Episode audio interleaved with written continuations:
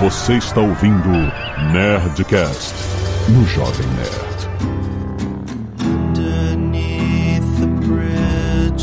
Landa, landa, landa, nerds! Aqui é Alexandre Antônio do Jovem Nerd. Ai, que bom sair feliz de um filme do Batman, é tão bom. Aqui é Max Valarezo e, assim como Bruce Wayne, eu também já curti uma bad ouvindo Nirvana. Aqui é Carlos Voltor e o Batman, depois desse filme, só vai comer comida quentinha. Olha só, é uma... Entendeu? bom, é, bom. é bom. Porra, Ah, entendi. Ah, ok, ok, ok, ok. Boa, Carlos. Eu tenho o meu ritmo, Tem, calma. tem, tem níveis, tem níveis aí de profundidade a entrada do Carlos. Eu sou Leonel Caldela e eu só estou aqui porque eu sou chato profissional. Aqui é o Rex, e se a sua desculpa para errar é ser novo, você não vai durar muito combatendo o crime. Hum, hum, lá vem. Aqui é o Zagal, eu sei que a vingança não é a solução, mas às vezes é gostoso demais.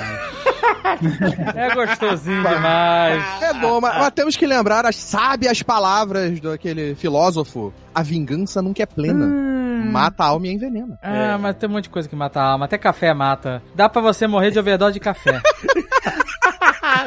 exato, exato. Eu fiquei esperando chamarem ele de Mr. Vingança, cara. Tem uma... Ah, Não rolou. Muito bem, nerds! Estamos aqui para falar de The Batman! Olha aí, com spoilers, com tudo, se prepara, porque aqui tem gente que gostou e tem gente que gostou mais ou menos. Ih! Pelo visto, tem gente que não gostou. Ih, caraca! Tem gente que gostou com ressalva. Ih, Caraca, mas é isso. Ou seja, tem quem gostou e quem está errado.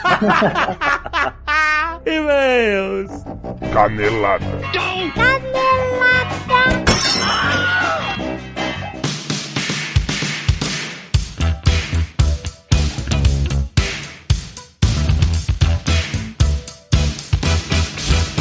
Muito bem, Azaghal, vamos para mais uma semana de mês e caneladas do Nerdcast. Vamos. E agora vamos falar também sobre os desafios de você ter o seu próprio negócio nesse universo digital. Não é fácil, a gente, né, a gente montou vários negócios digitais durante Oh. tantos anos e a gente sabe as dificuldades que a gente passou em cada área, em cada vertical. Ou seja, a gente nunca tá 100% seguro do que vai dar certo, do que, que não vai dar, dos próximos passos, das tecnologias que temos à mão. A gente tem que se informar para isso. E para isso, há ferramentas de mercado que nos ajudam. A gente usou um monte durante esses anos todos. Ainda uso. Ainda usamos, né? E a Nuvem Shop tá aqui com a gente Ó. justamente porque ela entende os desafios dos empreendedores e dá suporte para que eles sintam capazes de colocarem seus negócios no mundo, levarem suas marcas para o mundo digital, vender para novos estados, criar uma fonte de renda nova para a família. Tudo isso faz parte do entendimento deles de como criar um negócio digital. A Nuvem Shop é a plataforma para você criar sua loja online de forma simples e profissional, que você pode montar seu negócio do seu jeito, escolher o seu meio de pagamento, os seus meios de envio. Se você estiver curioso, vai lá no Instagram deles, que tem um monte de informação sobre eles. É nuvenshop. Simples assim. Procura lá no Instagram. E quem quiser criar sua loja online, pode usar o link aí na descrição, porque tem um passo a passo muito simples. Você não precisa entender de programação, de coisas, não. É bem descomplicado e por isso que é um sucesso. Mostra ao mundo do que você é capaz e crie sua loja online na Nuvem Shop. Tem link aí no post.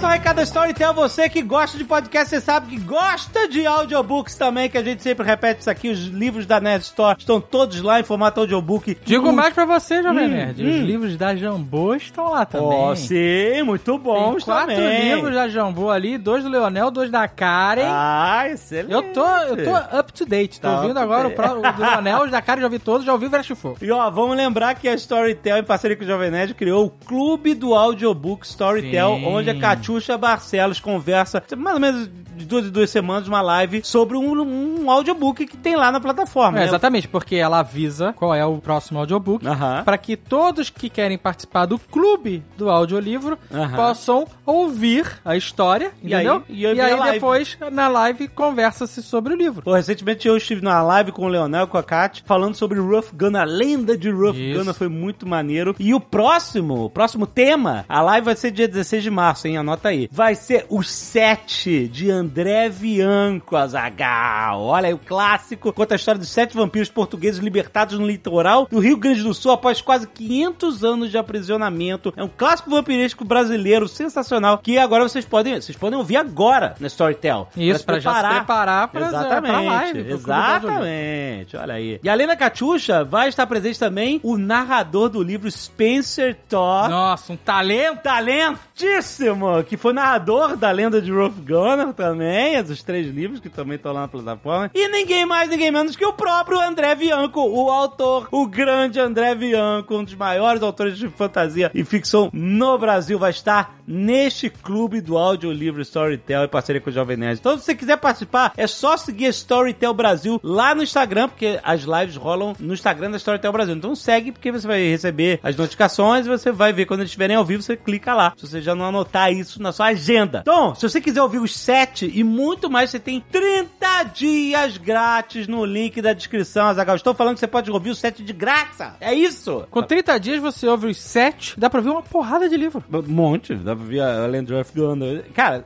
dá pra ouvir o Zob. Tá tudo lá, cara. Tá tudo lá. Na Storytel. Cidade de Deus, recente, acabou de entrar. Exato. E na Storytel, olha só, você tem acesso a todo o catálogo disponível e, como a gente falou aqui, todos os livros da Nerdbooks. Tem os Rough Gunners, tem Protocolo Blue tem o Ozop, tá tudo lá. Tem Harry Potter, todos os livros da Agatha Christie, é muito maneiro. Tem link aí, ou você pode entrar em story.tel barra Jovem Nerd, lembrando S-T-O-R-Y-T-E-L, um L só, que se escreve Storytel. Então, story.tel barra Jovem Nerd, pra você mergulhar direto nos audiobooks da Storytel e da Nerdbooks. Ah, clica aí!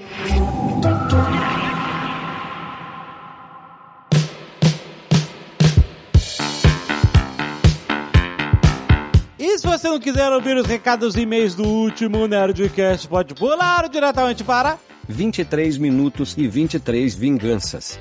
Azagal, quero mais uma vez agradecer aos nerds que estão doando sangue toda semana e salvando vidas. Tem pedido de doação de sangue e principalmente plaquetas para Ítalo Bezerra, que foi diagnosticado com leucemia e tá no hospital Napoleão Laureano. Doações podem ser feitas no Hemocentro de João Pessoa, gente. Quem puder tem informações aí no post para ajudar o Ítalo. É sempre urgente. Sangue e principalmente plaquetas, beleza? Quero agradecer a Taonei Bertolini Gomes, João Pedro Verona, Lucas Costin, Neylon Costa, Taine Amaral, Adriano Pellegrini e Michel Branzi. Muito obrigado, nerds. Doar sangue salva vidas e sempre mande fotos de vocês doando sangue para nerdcast.jovemnerd.com.br que a gente agradece sempre aqui e estimula mais e mais doações toda semana, certo? Arte dos fãs. Nossa, o Festival de Voadoras do Jovem Nerd. Jovem Nerd biscoiteiro.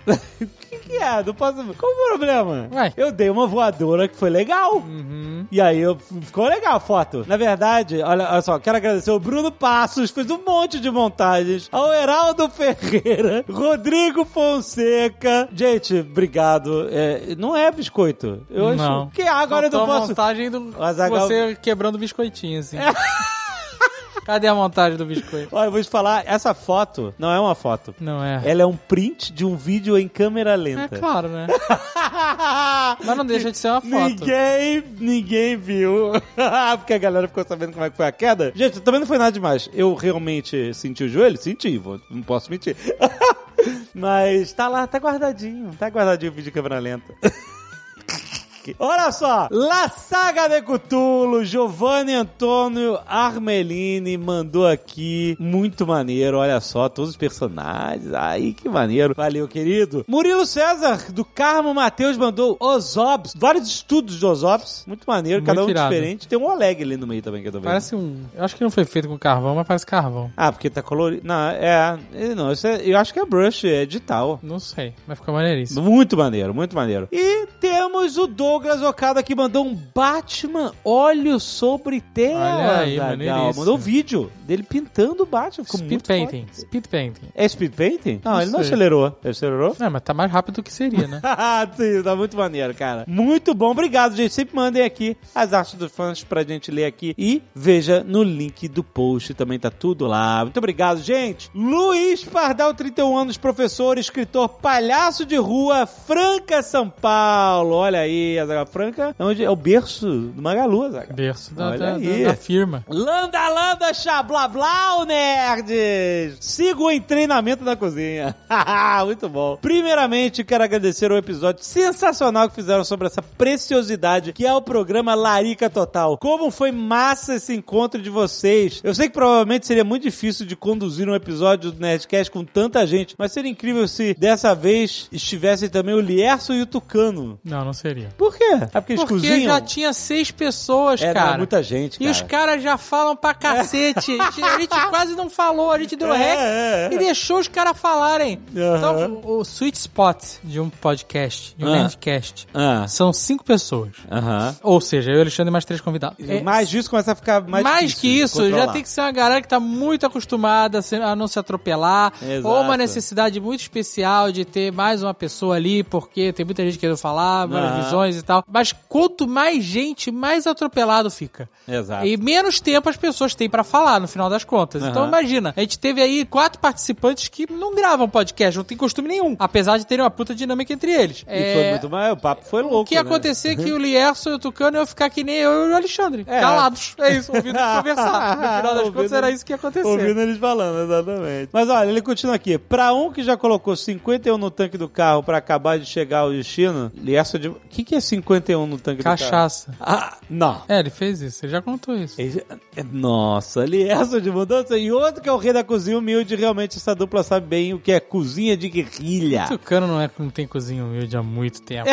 Isso aí já caiu por terra A muito pizza de azeitona. forte. A pizza de azeitona seria um episódio lareto, tá bom. Seria. Não seria? um ótimo episódio de do Natal. Sou casado com Nara há um ano e pouco e vira e mexe a gente faz nossas peripécias na cozinha, assim como o Paulo. Teve uma vez que na geladeira tinha tanto restinho dessa ou daquela comida que fomos fazendo durante a semana que um dia me deu na telha de pegar praticamente todas aquelas gororobas e juntar tudo com leite, ovos, cebola e muito tempero e fazer uns omeletes. Que medo. Mas eu ainda não estava satisfeito. O omelete não era sofisticado bastante. Então, na frigideira, eu fui tentando fazer eles em formatos meio retangulares. E conforme foram saindo, eu fui colocando eles anatomicamente distribuídos em uma assadeira. Jogando por cima um molho de tomate, mussarela, presunto e batata chips. Caraca, Isso, isso é larica total. Isso é.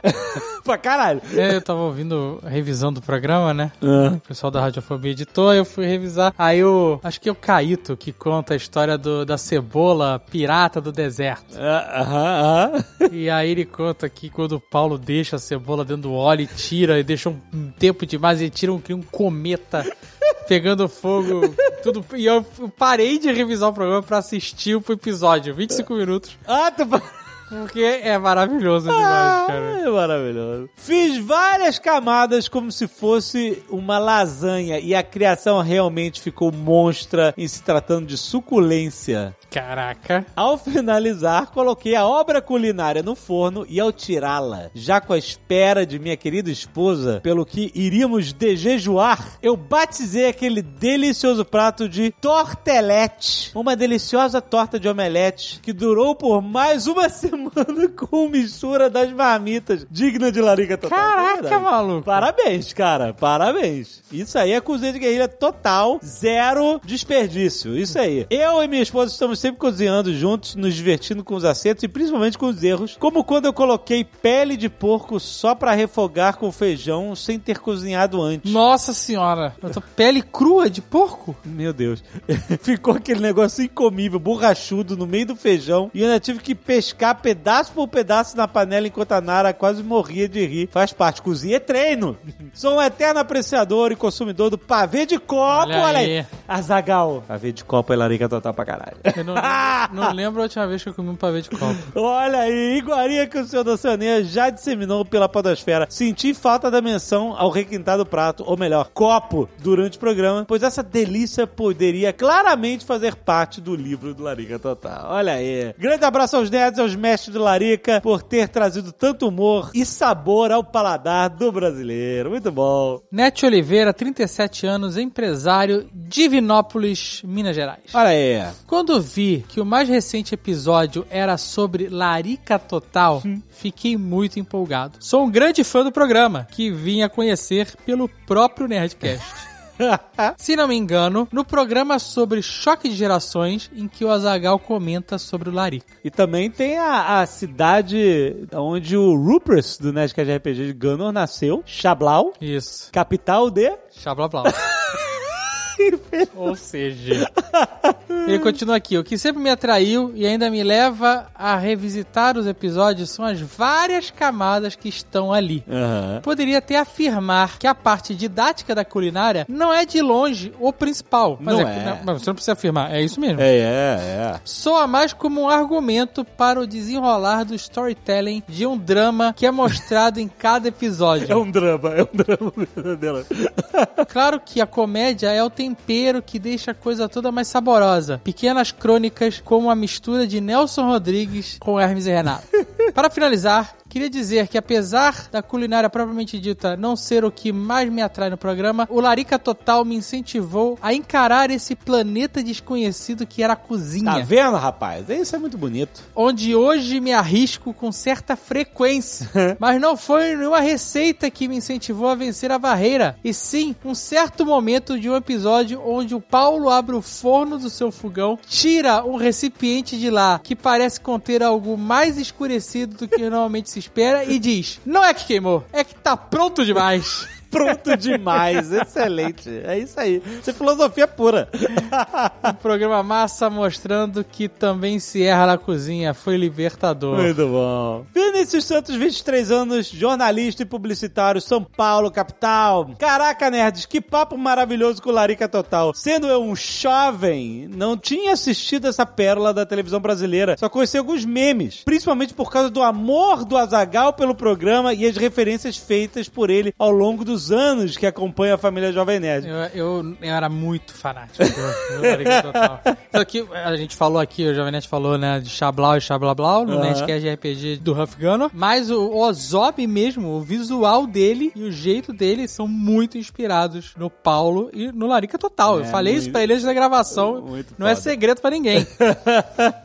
O melhor do personagem do Paulo é perceber que ele existe. Várias histórias de amigos meus solteiros na cozinha de guerrilha renderiam episódios e trago aqui algumas delas. A primeira é sobre um amigo meu que resolveu regi- registrar e postar no Facebook uma peripécia gastronômica com macarrão requentado no micro-ondas. Detalhe, aos 14 anos. Aos 14 anos de idade ou aos 14 anos? É. Acho que aos 14 anos de idade. Como apenas um macarrão não desce, meu amigo misturou dois punhados, com bom senso, de ketchup com maionese, meu Deus. Fazendo É pra rosé. no molho rosa. Então, tudo bem. No maca- Tá, no macarrão requentado no micro-ondas. Com Pra- ketchup e maionese, normal. Tá eu bom. fazia com ketchup e molho inglês. Ketchup molho inglês? Uhum. Ih, ficava bom? Ficava.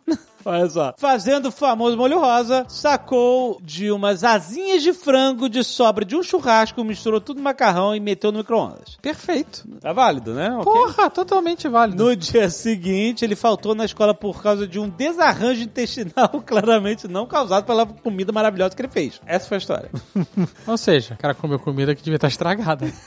É isso. Não é porque você misturar macarrão com frango, ketchup e, e- e maionese não vai te fazer passar mal. Pode te dar uma azia. Aham. É, mas... Ah, provavelmente algum desses ingredientes. Ah, já devia ter passado. A não ser que a pessoa também tenha um, estô- um estômago que né, não tá acostumado com a sensível. vida. Exato. com a vida.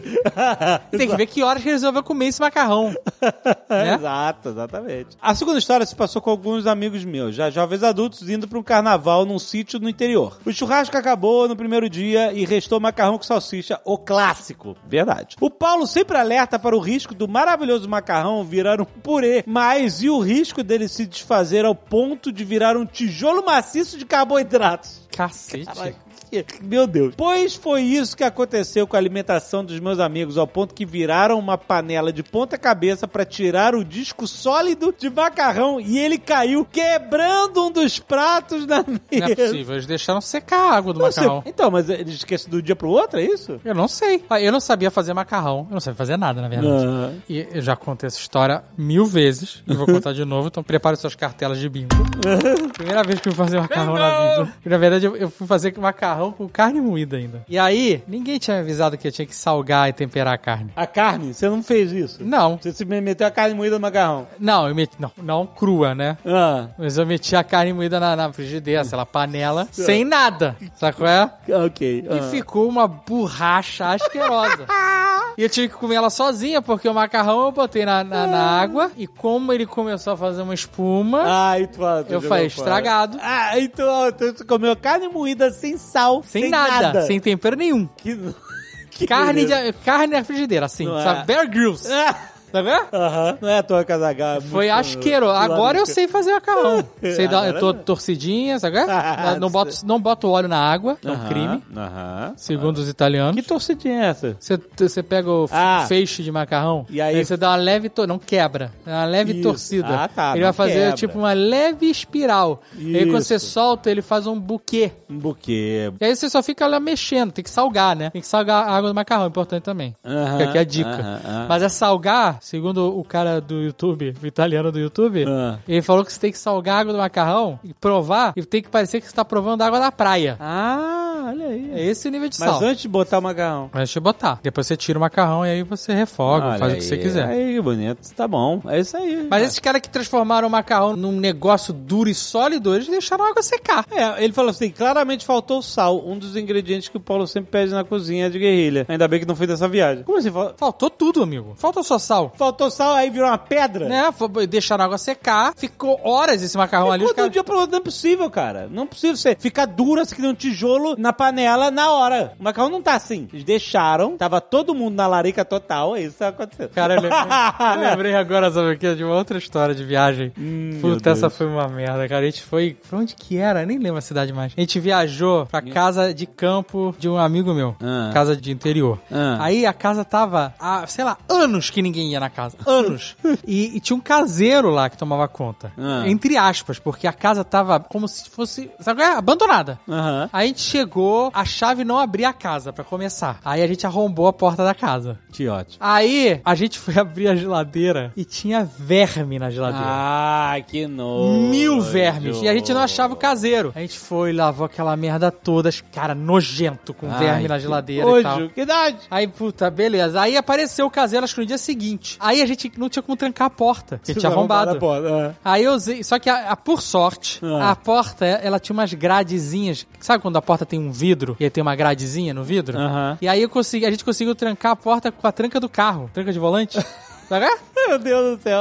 Aí beleza, aí no dia seguinte apareceu o caseiro e tal. Aí ele perguntou: ah, vocês querem que alguma comida pro café da manhã do terceiro dia e tal? Aí a gente, ah, sei lá, cara, sei lá, vê aí uns. Éramos três, né? Vê aí uns seis pães, queijo e presunto, vai. É isso o Aham. suficiente, né? Aí ele, beleza. Aí, aí saímos, era carnaval até. Aí fomos carnaval lá, aí voltamos, voltamos pra, pra casa. E aí no dia seguinte a gente abre a porta e tá lá a encomenda do café da manhã. Seis bisnagas, pediu seis pães. O cara mandou seis bisnagas. Um queijo gigante, esses queijos, sabe, que, que, que você faz macarrão dentro. Sei, gigantesco. Caraca, gigantesco, e, assim, uma tonelada de presunto. aí ele foi beleza, generoso, pra- aí a gente tinha molho de tomate também que a gente tinha comprado. Aí, ah, vamos fazer umas brusquetas aqui, sei lá. Aí o, Nossa, o meu amigo foi pegar a bisnaga. Quando ele cortou, tinha um rabo de rato dentro da bisnaga. Ai, não, não. Cara, foi a coisa mais pavorosa da história, cara. Foi um não, terror, um pesadelo, cara. Um pesadelo. Eu lembrei, eu lembro, ficava vendo isso, depois vendo o episódio do Laric Total lá da Batatinha Blade Runner. Que é isso? Eles É, foram aquele, caralho, o. Paulo foi uma, uma casa abandonada, tinha dois ovos na geladeira, a situação dele foi muito melhor que a É nossa. muito melhor, com certeza.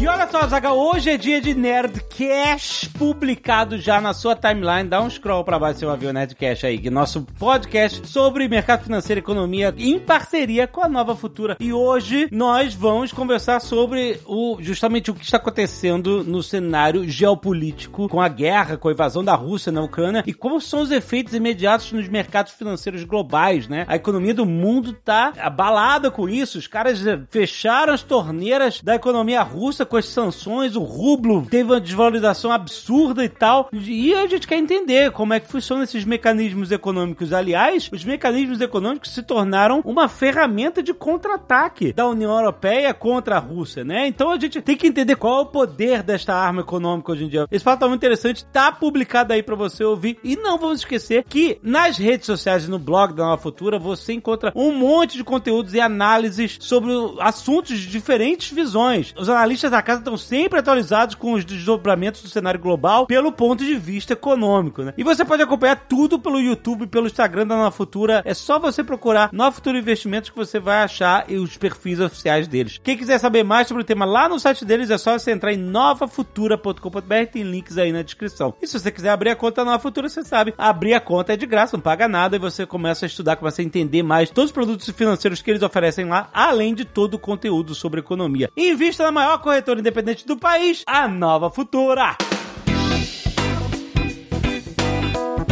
E ó, já que a gente tá falando de leitura, é o mês da leitura, Zagal. Presta atenção. Mês da leitura tem promoção na Nest Store. Na Ó. compra de qualquer livro da Nest Store, frete grátis pra todo o Brasil. Toma. Falei, falei. Olha aí, é isso aí. O trem do hype está aí, porque a nova série de Senhor dos Anéis está chegando e a Nest Store tá trazendo uma versão de colecionador do Silmarillion, Azagal. Presta atenção. Agora que tá chegando aí a série. É, vai reacender a chama.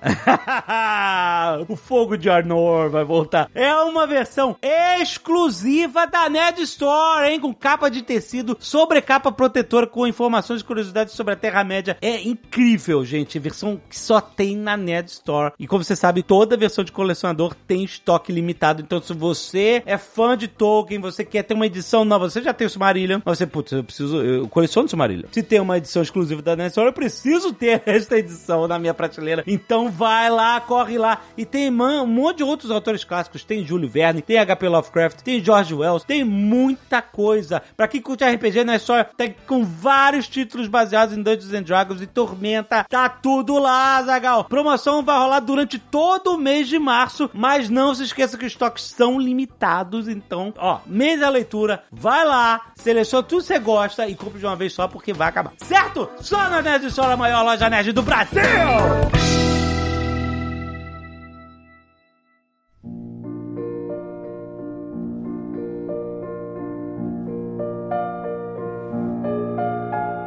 Recentemente tive a oportunidade de me vingar. de se vingar? Você surgiu assim, prato frio mesmo, sabe qual é? É mesmo? Tem um monte de pessoas que a gente precisa se vingar, essa é a realidade, né? Não, Tem. não. Não. a gente, eu e você, eu, a Ah. gente, todo mundo. Ah, como todo um mundo. conceito geral, É, sim, todo mundo tem aquele, ah, aquela filha da, sabe qual é? eu um dia pego ele, e aí você esquece, né? Ah. E tinha uma pessoa assim, que eu tinha esquecido, aí veio na minha, me servida na mesa assim. É mesmo? Aí essa oportunidade, eu fui lá, pff, não pensei duas vezes. Vingança total. Meu Deus do E foi só um e-mail. Foi um foi e-mail. puta, maravilhoso. Eu ainda contei, olha aí, o que que eu fiz. o que o Batman não aprendeu, é que, né, ele- no final do filme ele aprende, né, que vingança não, não resolve Matar um nada. veneno, é. Mas a vingança compartilhada, ela tem um sabor doce. Ai, meu Deus. Porque a vingança compartilhada dá esperança, cara. É a real, a mensagem é essa, que tu deu esperança pras outras criancinhas que querem se vingar dos seus desafios. Exatamente. Quando um consegue, você pensa, eu também posso. Ma- Mas aí a gente entrou no tema do filme. Porque é basicamente isso aí que acontece. Vengeance! Eles chamam o cara de. Achei muito maneiro chamar Muito maneiro chamar ele ele de de vingança, Vengeance, cara. Durante o filme todo. Já existe um super-herói assim, eu vou ter que entrar com um plágio aí contra a DC, cara. Quem é? Que é o personagem que eu criei pro Sociedade da Virtude lá com, com o Ian, né? Olha aí. Estão de olho, estão de olho. Mas vamos lá. O Batman detetive. É isso que temos. Até que enfim. Até que enfim, cara. Até que enfim. Todos podemos concordar com isso, até que enfim. Leonel, podemos concordar? Então, cara, Quem chamou? eu fui chamado aqui, oficialmente eu fui chamado pra ser o designated chato. Contraponto, contraponto. É, a, a mensagem deve ter, é a nossa maior chance de ter um contraponto. Infelizmente, vou ter que decepcionar vocês. Eu gostei do filme.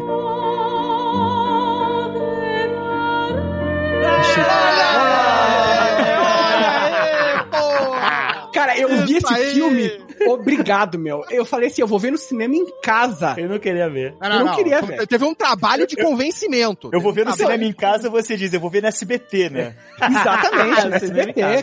cara. tipo, você, sabe, tipo, depois, depois da novela, vai passar, sabe? The Batman. Teve toda uma intervenção. Caraca, mas olha, maluco, depois de dois anos de pandemia, é, negacionismo, anti-vax, desinformação, agora 30 segundos pra meia-noite no relógio do Doomsday Clock, guerra no- no- na, na- na Ucrânia, a Europa polvorosa, puta, tudo errado, mas essa, o Leonel foi a nossa luz na escuridão. o Leonel é o nosso Gandalf resgatando os Roririm. Ah, Lá em cima, olha. No terceiro dia você olha pra montanha. Mas aí Nascer é que do tá, sol eu cara. chegarei. Porra, cara. Quem me convenceu foi o Voltor. olha aí. Porque eu fiz uma pergunta, todo mundo falou, nossa, é foda e tal, não sei o que, tem o Batmóvel, é sinistro, é realista, coisa e tal. Adorei, Bosta. tem o Batman. Tem o Batmóvel, né? Meu, tipo assim, as coisas super inovadoras. Nossa, ele, é, ele veste preto. e daí eu, foda-se, né, cara? E daí, daí eu perguntei pro Volker, cara, só me diz uma coisa. Eu tenho alguma razão pra me importar com esses personagens? Ou que nem nos outros filmes do Batman dos últimos anos, todo mundo é um bando de escrotos, miseráveis, deprimidos, que ninguém se importa com ninguém, todo mundo se odeia, e eu quero que Gotham exploda. e daí o Voltor falou, não, os personagens têm sentimentos, eles têm relações entre si. E eu, ok, vamos ver esse filme. Ah, E é verdade, cara. A real é esse. Meu, é o último Batman, sei lá, dos últimos 20 anos, em que o Batman é uma estátua que fica fazendo pose e Gotham não é um lugar escroto que eu quero que, tipo, queime, tá ligado? As pessoas têm relações, os personagens têm sentimentos, eles se importam uns com os outros. Eu consigo me importar Eles com eles. sofrem. Eles sofrem, cara, mas era- você acredita nesse sofrimento. Não é só que eles sofrem, as pessoas se importam quando eles sofrem. Tipo, eles têm amigos, eles têm família. Meu, era só isso que eu queria. Eu sou uma pessoa simples, cara. Era Cara, só isso que eu queria. Cara, isso que o Leonardo tá falando é- me faz pensar muito, tipo, quando saiu as primeiras imagens e trailer e todo mundo zoando, ah, olha lá, o Batman emo, não sei o quê. O fato dele ser emo é uma das melhores coisas dessa porcaria desse filme, cara, desse porcaria no sentido bom. Exatamente. uma das coisas que mais me impressionou, assim, é, tipo, fazia tempo que eu não via um filme do Batman que eu olhava pro Batman e eu sentia ele ter dor, como esse Batman tem, sabe? E beleza, assim, O tipo, cara que ah, apanha do jeito que ele apanha o filme inteiro, a dor ele vai sentir, cara. Cara, não o Batman apanha problema. pra caralho desde que o Batman é Batman. Não. O que É, o Batman não. mais tem é cicatriz pelo corpo. Não, não. É, mas o que eu tô dizendo é- é O seu é Batman, tipo- ô Rex, o Não. seu Batman é o super-homem. Não, Esse negativo. Batman estão é o Batman de verdade. Então, Vocês estão aí é pegando tá, a cara. base do desenho do Alex Ross e outros desenhos que surgiram que mostram que o cara apanha e se machuca. É uma coisa. Eu tô pegando nesse o filme, do... Nesse filme, ele apanha de burro. Ele apanha, ele toma tiro de burro. Ele toma porrada de tudo que é lado. Gente, próxima vez que a gente estiver junto, nós estivermos juntos, a gente junta todo mundo no Rex. Porque o Rex, ele é super treinado aqui. Entre nós, ele é super treinado. Luta boxe, fez Kung Fu, Karatê, não sei o que lá. O, máximo, o quem chega mais perto aqui de qualquer coisa do Rex é o Leonel. É, é. Que tem superpoder, inclusive. Que- Vocês estão bem ruins, então se eu sou o que chega mais próximo. É, não. Não, mas olha, nós somos todo- todos aqui Galera, normais. se- Eu, Rex, ele- se alguém encostar no Rex, ele perde. Tá? É o desafio. Porque se ele, se ele acha que é moleza, sai no tapa com cinco e- Então, e, e ninguém é tocar nele, Mas esse é o problema, cara. Esse é o problema que ninguém percebeu no filme do Batman. Que se você. se Todo mundo aqui, não sei se todo mundo já jogou o jogo do Arkham, da série Arkham do Batman. Sim, bom Sim. pra caramba. Né? Então você odeia o jogo. Não, calma. O jogo ele ensina você a nunca pegar ninguém de frente. O jogo ensina você a pegar por cara pelas costas, mas é jogo, você sabe, né? por cima. Não, calma. O jogo te ensina a agir como um predador. Ele ataca as pessoas vindo de ângulos que as pessoas não esperam. Ele não chega no meio de um galerão de frente e fala, pode vir geral. E que tipo de galera é essa que bate um por vez? Porque qualquer briga de que você vê de videozinho de internet, junta oito em cima de um cara e acabou. Você, Nossa, você cara. tem visto algum filme na sua vida? O Batman tem um fator surpresa que não é explorado nenhuma vez no filme, cara.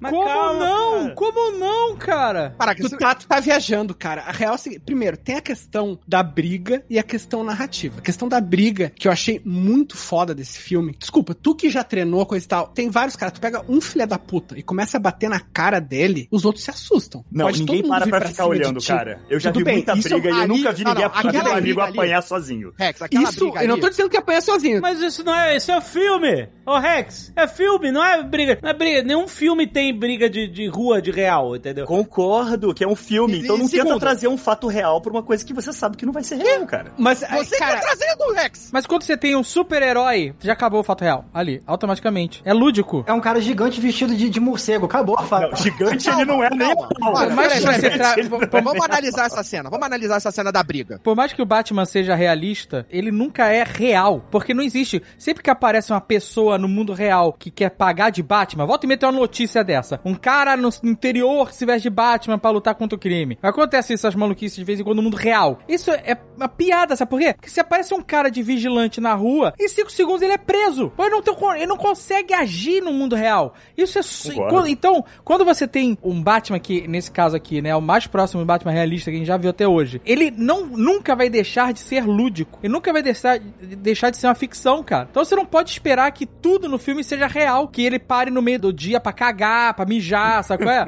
que almoçar, que tem que tomar banho. Sendo que nos quadrinhos que você tá usando como referência, ele apanha pra caramba. Ele Olha só, apanha nos Eu quadrinhos. não estou Então, falando que ele mas não é que- é apanha. que não- é eu estou que falando não- que ele é apanha isso, cara. demais pra um cara que, teoricamente, foi condicionado e treinado pra ser um combatente do crime que não usa armas. O cara É que- nenhuma vez ele se importa com um elemento surpresa. Ele vem que nem num filme de faroeste. Ele vem pisando pesado com espora pra fazer Pô, barulho. Mas aí que fica massa pra caralho. Eu arrepiei nessa cena, velho. Ele saindo do, do, do- da- da sombra Ah, assim. Você pega, ó, você pega a situação. Vamos pegar a primeira luta. o começo do filme é excelente, cara. O Excelente. começo do filme é irretocável. Irretocavelmente. Quando começou o filme, começa te mostrando o que, que é Gotham, como é que tá a cidade, né? Te contextualizando em relação à violência, ao crime, ao visual da cidade. Isso, cara, sem uma palavra, né? Só assim, sem uma palavra que eu digo, de- descrevendo isso. O Batman tá falando de outras coisas, né? Tá a locução dele em off lá falando dele, né? De como ele age, o que, que ele pode fazer, o que, que ele não pode fazer. O crime tá em todo lugar, eu não, não tenho como tá em todos os lugares. E aí, puta, o negócio que a gente trabalha é o medo. É o cara não saber aonde eu tô, toda esquina, toda sombra, todo do beco escuro pode ter o Batman, o cara. É, é assim que eu vou estar trabalhando. E mesmo assim não tá dando muito certo, né? Ele fala, cara, isso é tão foda. E aí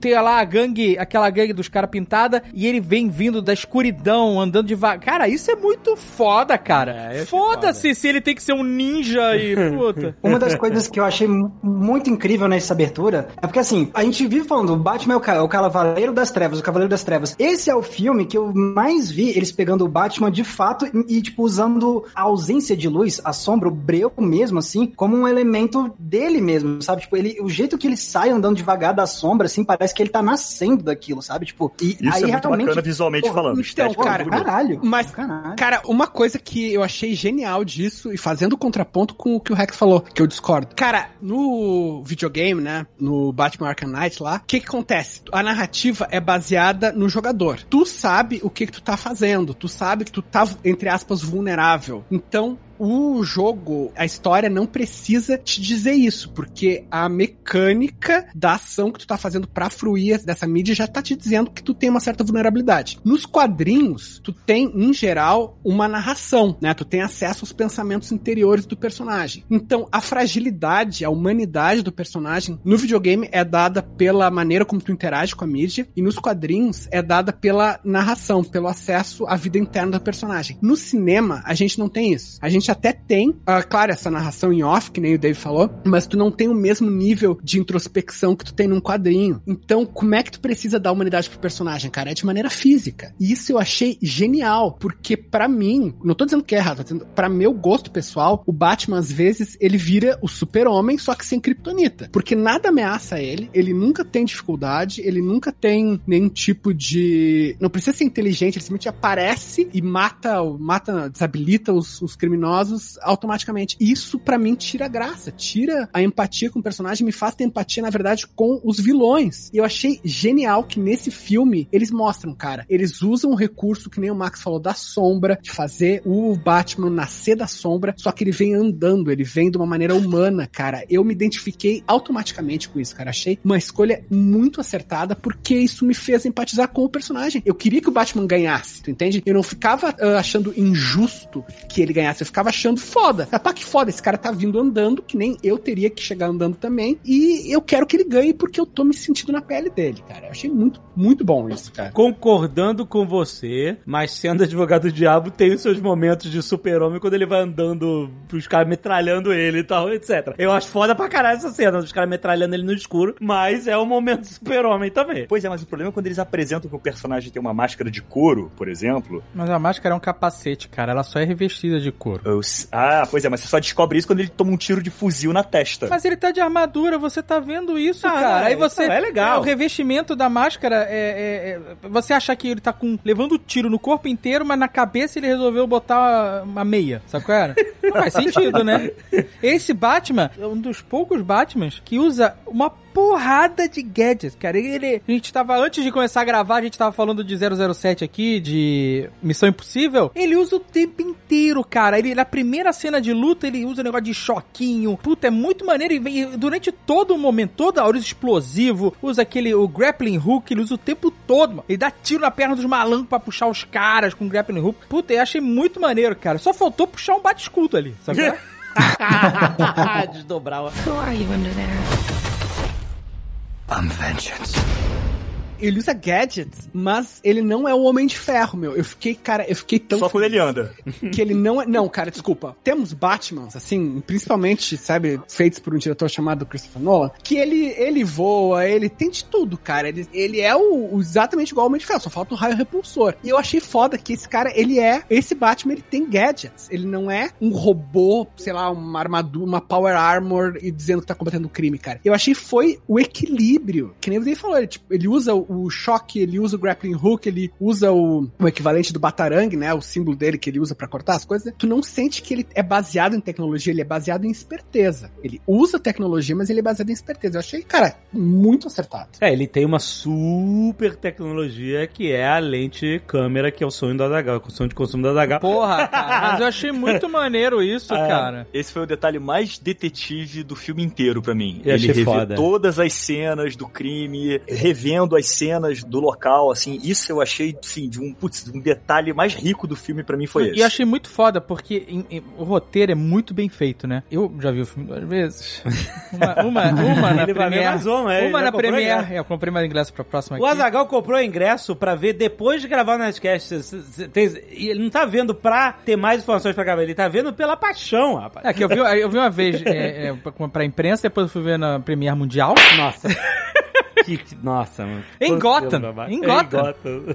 E, por fim, eu vou ver de novo agora, mais uma vez, numa sala que tem som Dolby Atmos. Porque Não, o som aí, desse filme é foda. Olha aí. Mas o roteiro, cara, é muito legal, é muito amarrado, porque você, por exemplo, essa lente, né, que grava tudo, né? Ele usa ela no começo do filme e você vê ele lá registrando. Você não entende, né? Ele tá andando devagar, Isso quase é um. Darth Vader, né? Isso é olhando pra tudo. Ele tá olhando pras coisas, você não tá, e ele percebe coisas que a polícia ainda não percebeu, né, como a marca de sangue é, no chão, de onde caiu a arma do crime e tal, né? E aí a policial depois vai lá e fotografa, e ele tá olhando pra tudo muito lentamente, tá se movendo é, lentamente, até dá aquela sensação, porque a polícia não gosta dele, Sim, né? sim. Ele é brother do Gordon, mas a polícia barra ele na entrada, então ele não, não faz movimentos muito bruscos, né? E, tá, e aí você não tá entendendo muito bem o que tá acontecendo, né? Aquele momento slow motion, e aí ele tava se movendo assim pra absorver tudo e gravar tudo da Isso é melhor muito forma foda. possível. Aí ele Muito vai foda. chegando na Batcaverna, tira aquela lente pra rever as informações, imprimir o que ele precisa imprimir pra utilizar na investigação dele. E é maneiro porque essa lente volta várias vezes, cara. E não necessariamente da mesma forma. Isso aqui É. é muito maneiro, porque você já entendeu que ele grava tudo que ele vê. Então, no segundo momento, ele volta é, emprestando pra mulher gato. Uhum. Pra que ela possa usar, pra que ela possa ser os olhos dele É dentro do covil dos vilões, cara. E aí a terceira vez que a parada volta é pra ela se comunicar com ele. É muito É maneiro. muito bom, cara. Muito que roteiro foda, Matt Reeves. Puta que pariu. É legal você ter comentado isso, Dave, porque também funciona num nível simbólico, porque quais são os dois personagens que ficam mais constantemente tentando convencer um do ponto de vista do outro? Ele e a mulher gato, né? Sim, olha aí. Você colocar a lente é, é, tipo também simbolicamente é um querendo mostrar pro outro o jeito de enxergar o mundo, né? Porque aí ele quer usar ela como uma ferramenta pra investigação e aí depois tem toda a questão ideológica dela, querer convencer ele de que é moral matar esses caras ou não, e ele tentando convencer o oposto. Então, tipo, tipo, até na, na- na- Pode só meio viajado, mas foda-se, tipo. Mas- não, não, isso é uma análise maravilhosa. Vê se tá aqui. Porra. Mas isso que o Dave descreveu dele, essa cena que é muito foda dele andando devagarzinho, olhando pras coisas, quando você vê a primeira vez, você não sabe o que que tá, É. tá só olhando, vai decorando as coisas. Porque o que a gente tá acostumado a ver é o Batman chegar depois que a polícia foi Exato. embora de madrugada, Analisar a cena do ele crime entra depois. sozinho e mexe na porra toda, tira as fotos dele e tal, não sei o que, faz a investigação paralela dele. E eu achei muito foda o fato dele estar com os policiais lá, mostra uma coisa. Primeiro, ele não está quebrando as regras da parada, ele tá, entre aspas, tem um parça lá da polícia que tá deixando ele entrar. Todo mundo dá testemunha que o Batman entrou ali, que não encostou em nada, que Tava não de luva, mexeu tava na de luva. Essa cena foi muito boa.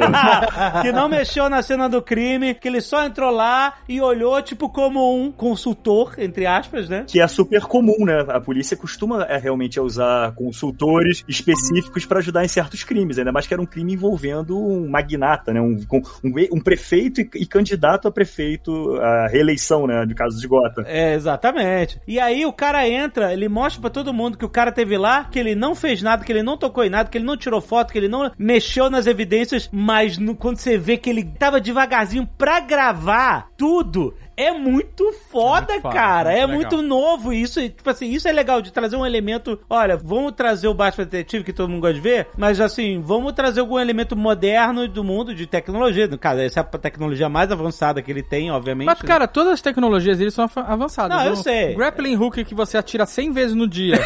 Sim, é, o mini choquinho Claro, de polegar, sabe qual é? Exato. Não, a, a tecnologia dele nesse filme é aquela coisa que me lembra muito a da própria animação, que é uma coisa que parece antiga, que parece uma coisa é, rudimentar, mas é avançada pros dias de hoje. É, não, eu não sei, eu não tenho essa percepção que ela parece antiga, não. É um filme bem contextualizado nos dias de hoje. Assim, é claro que ele é um cara que tá À frente. à frente do seu tempo em relação à tecnologia, né? Por, por- por todos os recursos do que a Wayne Enterprises, a gente entende isso, né? É, investe, ele usa o- todo esse conhecimento dele é, dentro da empresa, né? Isso é muito curioso, né? Porque o Batman, quando foi criado, ele era um milionário simplesmente, assim como o Homem de Ferro, por exemplo, porque o- quem criou esses personagens, tanto o Batman quanto o Homem de Ferro, ou outros super-heróis milionários, bilionários, criou eles ricos para que eles tivessem f- recursos infinitos. É. Né? Ter esse acesso. Não era porque o, o cara é rico e vai ajudar os pobres. Não é nada disso. É- Era só uma. Um, era uma, Um uma- artifício, Um né, pra- artifício, exatamente. Pra que, ah, esse cara é milionário, aí ele tem dinheiro pra fazer uma armadura que voa, pra É. ter todos os, o super carro, sabe? cada um no seu escopo, ter esses recursos ilimitados, né? Aham. E hoje em dia tem muitas conversas bem profundas a respeito, né, de um cara que é bilionário ser um herói, né, socialmente falando como isso seria visto, como seria na realidade e tal. E é legal que o filme trata disso, né? O filme trata desse ponto. Trata, mas quando esse personagem foi criado, lá atrás, era só o cara que tinha dinheiro pra caralho e ele usava esse dinheiro pra caralho pra ser um super-herói. E aí é legal porque hoje a gente tem uma visão muito maior do que é o mundo, do que são empresas e corporações. Porque antigamente você tinha os caras ricos, Rockefeller da vida, esses caras. Howard Hughes. E o cara não tinha muitos business, tinha um negócio, era um posto de petróleo gigante que, é? E hoje uma empresa, sei lá, uma Amazon da vida, um Alibaba, qualquer empresa grande desses caras Uma Magalu. também, também.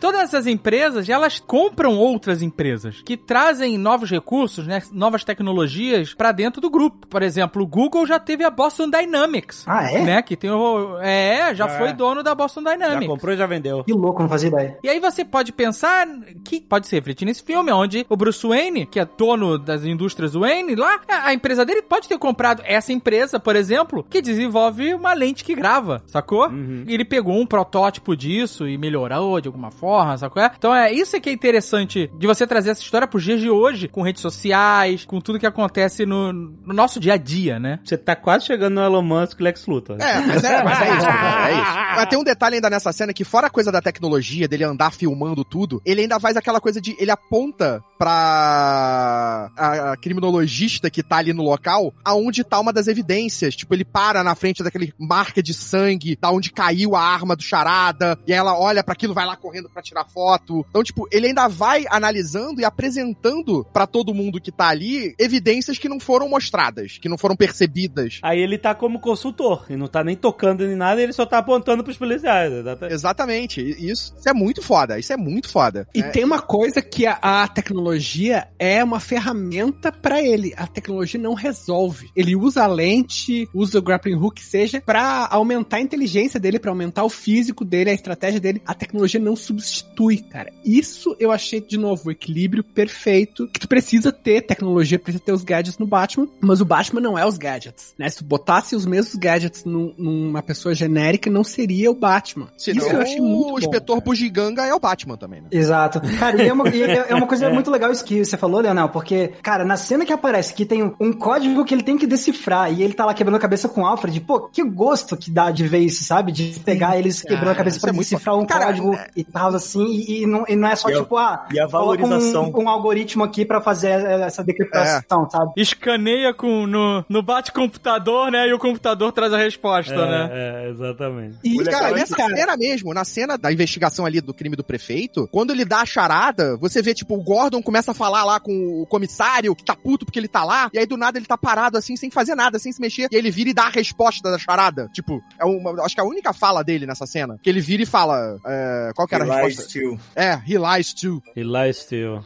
É, he lies too. Stu é cozido. Ah, essa é a resposta da charada, é a resposta do enigma, Da chalada? da charada. Carlos, tá nervoso. Falou que o cara deita no cozido. Who are you under there? I'm vengeance. Esses momentos desse filme, dele, da, da parte detetive desse filme, cara, me lembrou os melhores filmes no ar, me lembrou Seven, me Porra, lembrou. aí sim, ó, eu queria muito trazer isso, Carlos. Que bom que você tocou nesse assunto, porque, velho, é muito isso. Por exemplo, uma das coisas que é, é- Você vê que tem umas coisas do David Fincher que estão muito de influência nesse filme. Por exemplo, o jeito que o David Fincher fez Zodíaco, né? Então, e aí Zodíaco Sim. era aquele cara que colocava nos jornais os códigos pra serem decifrados. Mesma coisa com essa cena dos códigos aí do Charada. E não só isso, mas, tipo, o Charada executando seus alvos, né? E deixando pistas, não sei o que. Isso aí é total do Seven, né? Que nem o próprio Carlos acabou de apontar. Tipo, é, lembra muito ao Seven do David Fincher também. E eu acho que os- o Seven, ainda por ser uma influência ainda maior, me parece uma influência maior, por conta disso que o Carlos falou sobre a ideia do noir, do filme noir, né? Porque, na verdade, Seven é tipo um, um filme neo-noir, né? Tipo, o, Isso. porque o, o filme, assim, só pra quem tá ouvindo e não conhece esse conceito, o filme noir, ó, já tô dando palestrinha, né? Que beleza. Mas é porque eu, eu fico empolgado com essa parada, porque, assim, ó, o filme noir é tipo, são filmes que saíram principalmente no- nos Estados Unidos lá na década de 40, que são esses filmes que tem detetive, que tem investigação criminal, fala sobre corrupção, e é sempre é, o tradicional preto e branco, e filmes pessimistas e tudo mais. E aí, só que filme noir se chama basicamente esses filmes feitos nessa época. Se veio depois, lá dos anos 70 pra frente, aí já é considerado neo-noir. E a gente tem, tipo, Blade Runner como um neo-noir. E outro neo-noir que saiu nos anos 90 foi justamente Seven. E esse filme do Batman é totalmente neo-noir também. Então, Cara, é, eu diria até que o- a gente pode fazer um paralelo entre o personagem do Brad Pitt e o do Morgan Freeman no Seven com o Batman e o Gordon nesse filme. Sim, É, verdade, que a gente é para o, pensar o nisso. cara mais novo investigando com o detetive mais experiente. É, e o experiente é o cara comedido, paciente, o outro já é mais impulsivo e tal. E, e os dois trocando ideias, um rebatendo no outro. Pô, aquela cena que eles interrogam o pinguim, pra mim, cara, ficou muito nítido isso pra mim. É muito maneiro, é. É verdade. É muito maneiro quando eles entram no, no- Eles chegam lá no orfanato, né? Eles vão entrar e aí o Gordon saca a arma, né? E aí o Batman fala assim: sem arma, né? No guns. Aí o Gordon, man, this is your thing. Cara, eu adorei isso, cara. Eu fiquei tão realizado quando ele falou, eu não uso arma. Tipo, foda-se, sim, a polícia obviamente usa arma, sabe? Isso faz parte do, do universo personagem. Cara, mas assim, meu, eu tô tão cansado, sabe? De, porra, chega o Batmóvel com metralhadora, chega o Batwing com metralhadora. Não, cara, o Batman, pra mim, uma das melhores falas do Batman dos quadrinhos é no Cavaleiro das Trevas, quando ele diz, essa é a arma do inimigo. Cara, ele tem esse código de ética dele que pode até não fazer sentido pra nós, porque ele é um maluco do caralho, mas assim, meu, eu achei foda, cara. E aproveitando, isso é uma sutileza do filme, mas tem um bilhão de sutilezas de coisas que os personagens são informados pra nós, sem que precise ficar explícito, com meia frase, com uma cena que a gente entende. O próprio início do filme, quando tem o gurizão, aquele lá que tá sendo iniciado na gangue, ninguém diz, você está sendo iniciado nessa gangue? Aham, exatamente, exatamente. Cara, ele tá com metade da cara pintada. Já a gente mostra vê- que ele não faz parte do, do grupo por um inteiro. Exatamente, cara. É, muito legal isso. Que ele é um recruta, né? Que ele é um. Pela atuação, tu vê que ele tá hesitante. Uma dúvida que eu tenho sobre essa gangue é: essa aí é uma gangue, um- uma espécie de seguidores, adoradores do Coringa? É possível. Não é, não, acho que não teve em nenhum momento é falado sobre, né? Mas como a gente tem a confirmação de que existe o Coringa nesse universo, ele já tá Exatamente, preso. Ele já tá preso? Exatamente. Então, É, já tá É, preso, porque eu fiquei- É isso aí. Na segunda vez que eu fui, a primeira vez que eu fui ver, eu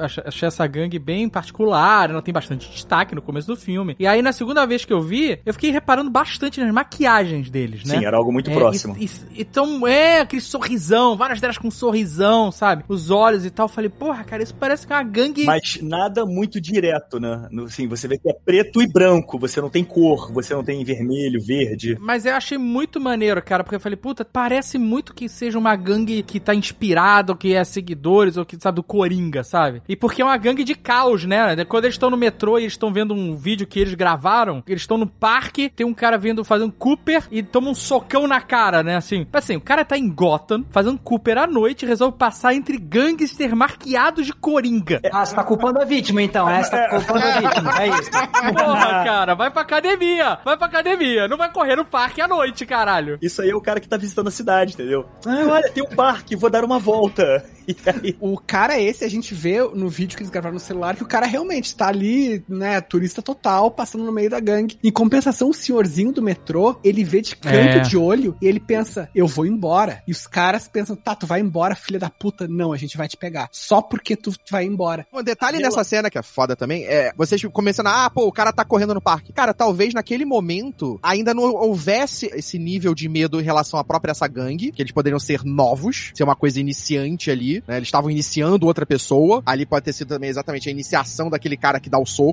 Carlos, eu vou te fazer uma pergunta. Você que é carioca. Cara, mas aí que tá, carioca, cara, carioca. Você tá no Rio de Janeiro, aí tem dois bate-bolas, não tô falando nem de bandido, hein? Bate- Carnaval. Alegria, festas, agora né, não tem pandemia, tá tudo certo. Aí você vê dois bate-bolas na rua, você vai correr entre eles. Cara, no Rio de Janeiro, se você sair de casa sem olhar pra qualquer pessoa, não importa se é bate-bola, não precisa nem estar fantasiado. Pode estar vestido igual a você. Tu já tem que ter medo.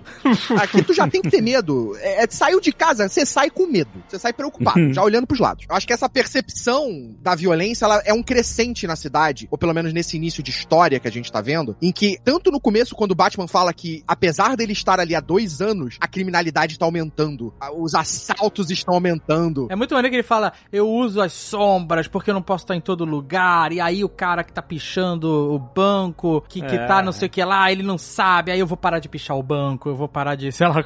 Mas ele fala: não tá adiantando. Não Não, tá tá, adiantando. adiantando. porra nenhuma. Isso é muito foda. Isso aqui pra mim acaba sendo um pouco falho, assim. É, é bom, eu gosto muito dessa apresentação que eles fazem do elemento do medo no Batman, que sempre foi, né, o, o principal elemento dele de, de combate ao crime. Ele sempre falou isso, né, que em Gotham os bandidos são supersticiosos. Então, esse começo mostra muito isso. Os caras veem um sinal no céu, já, puta, fudeu. Esse cara tá aqui. Ele pode estar em qualquer lugar. É. Então, é- é- essa coisa de trazer o elemento da escuridão e do medo e, e da sombra ao favor do personagem, eu gosto muito. Mas aí eu acho que isso tudo, você mata isso no personagem, pra mim, pelo menos quando eu vi o filme que me matou pra mim, assim, você apresenta uma ideia muito boa e aí no final você tira esse elemento do Batman, que é o mistério da figura, do sobrenatural, do ele é real, ou porra, é um grupo, é uma pessoa só, ninguém sabe. Quando você bota o cara de dia tirando as pessoas dos escombros juntos com bombeiros, entendeu? Cara, eu vou te dizer que eu achei essa a melhor parte do filme. Cara, De isso é foda. Obrigado, Leonel. Porque agora, pela primeira vez, a gente realmente tá vendo o Batman. Que Mas a não gente é pra vê o. Batman. Mas, entendeu? cara, isso. Esse é o elemento cara, a gente do vê Batman. o Batman.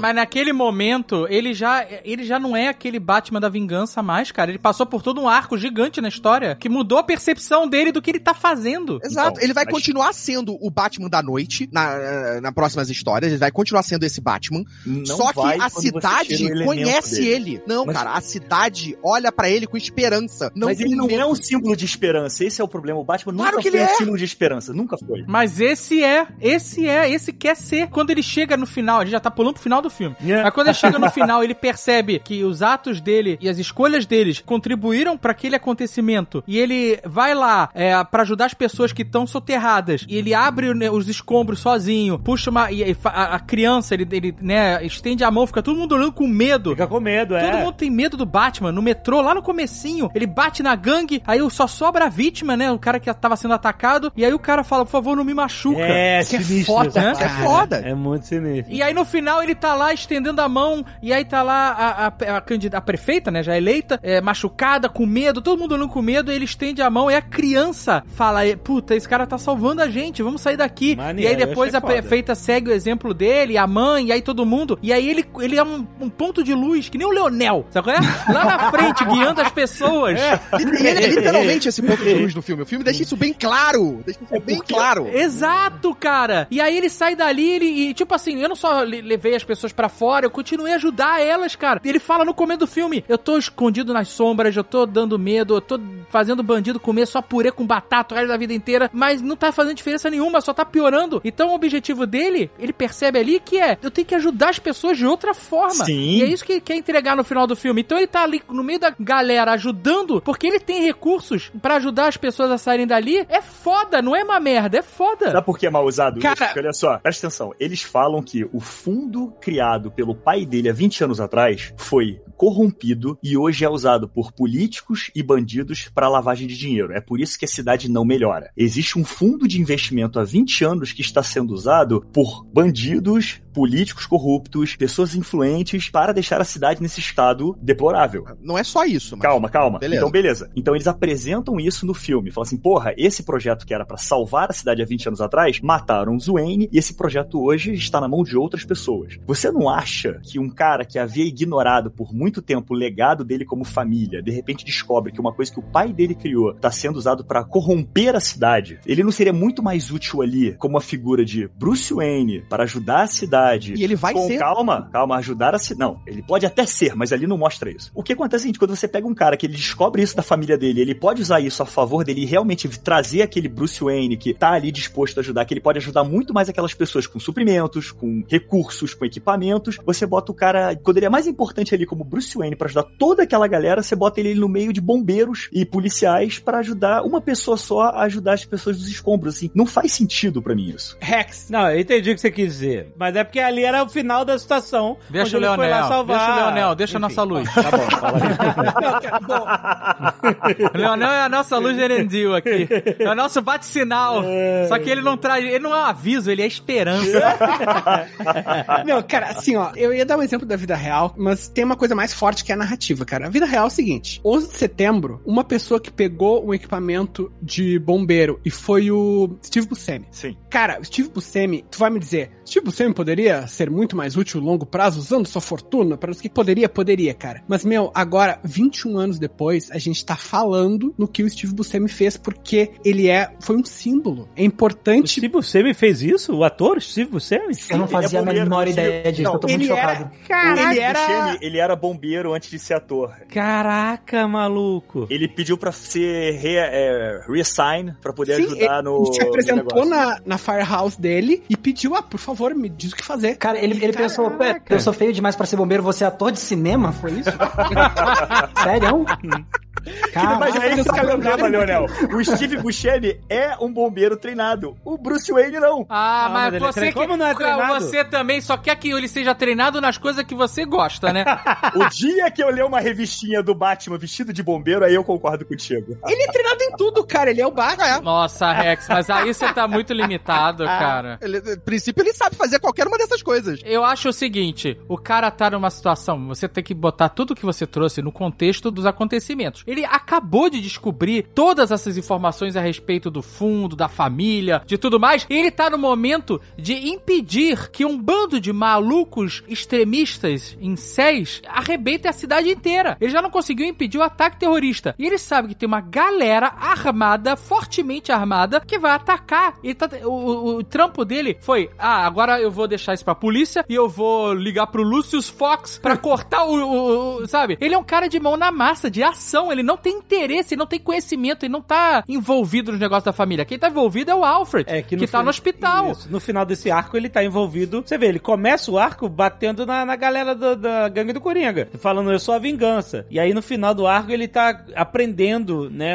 mais sobre o como ele pode ser mais útil pra Gotham. Então é o seu final de um arco. O momento em que a gente tem isso na história, na narrativa do filme, a gente tem o momento do diálogo dele com a mulher gato, no qual ela aponta que o problema da cidade são os ricos que querem ficar mais ricos. São esses milionários que utilizaram o fundo pra isso. Ele se toca disso naquela situação, naquela conversa. Que ele, sendo Bruce Wayne, sendo o herdeiro, ele faz parte do problema. Depois, quando ele tá no funeral do prefeito, que a candidata até então a prefeita da cidade, vira pra ele e fala: Eu tô tentando falar com você há semanas, há meses, pra ver, pô, seu pai sempre ajudou a cidade, sempre foi um cara que doava, que era altruísta, e a gente precisa que você também seja, pra ajudar a cidade. Coisa que ele também não queria ser. Esse era um Batman que eu sou o Batman e isso é minha vida. Eu sou a vingança. Eu não quero ser Bruce Wayne. Bruce Wayne não existe pra mim. Bruce Wayne morreu. Pra esse Batman, pra esse personagem, o Bruce Wayne morreu, acabou. Eu não me importo com a fortuna da família, eu não me importo com nada disso. O que eu importo é aquela missão. Tanto que o- o- ele tem aquela discussão com o Alfred, e o- Alfred fala ah, o legado da sua família, e ele fala: "E- o, o que eu tô fazendo é- vai ser o legado da minha família, né? Exato. E aí ele chega naquele final, naquela, desse arco da história, e ele entende que tudo que ele tava fazendo tava errado. O modo como ele tava enfrentando a criminalidade na cidade, o modo como ele tava agindo contra as coisas erradas na cidade estava errado. E ele se reajusta. Então não precisam de um Batman. Não, o, o- o negócio que. Uma coisa que eu queria complementar com o que o Carlos tá falando é que, assim, eu entendo, Rex, isso que você falou, que, tipo, ah, tem o lado de como é que o Bruce Wayne pode, no final das contas, então, resolver esse problema, mas eu acho que isso não me incomoda,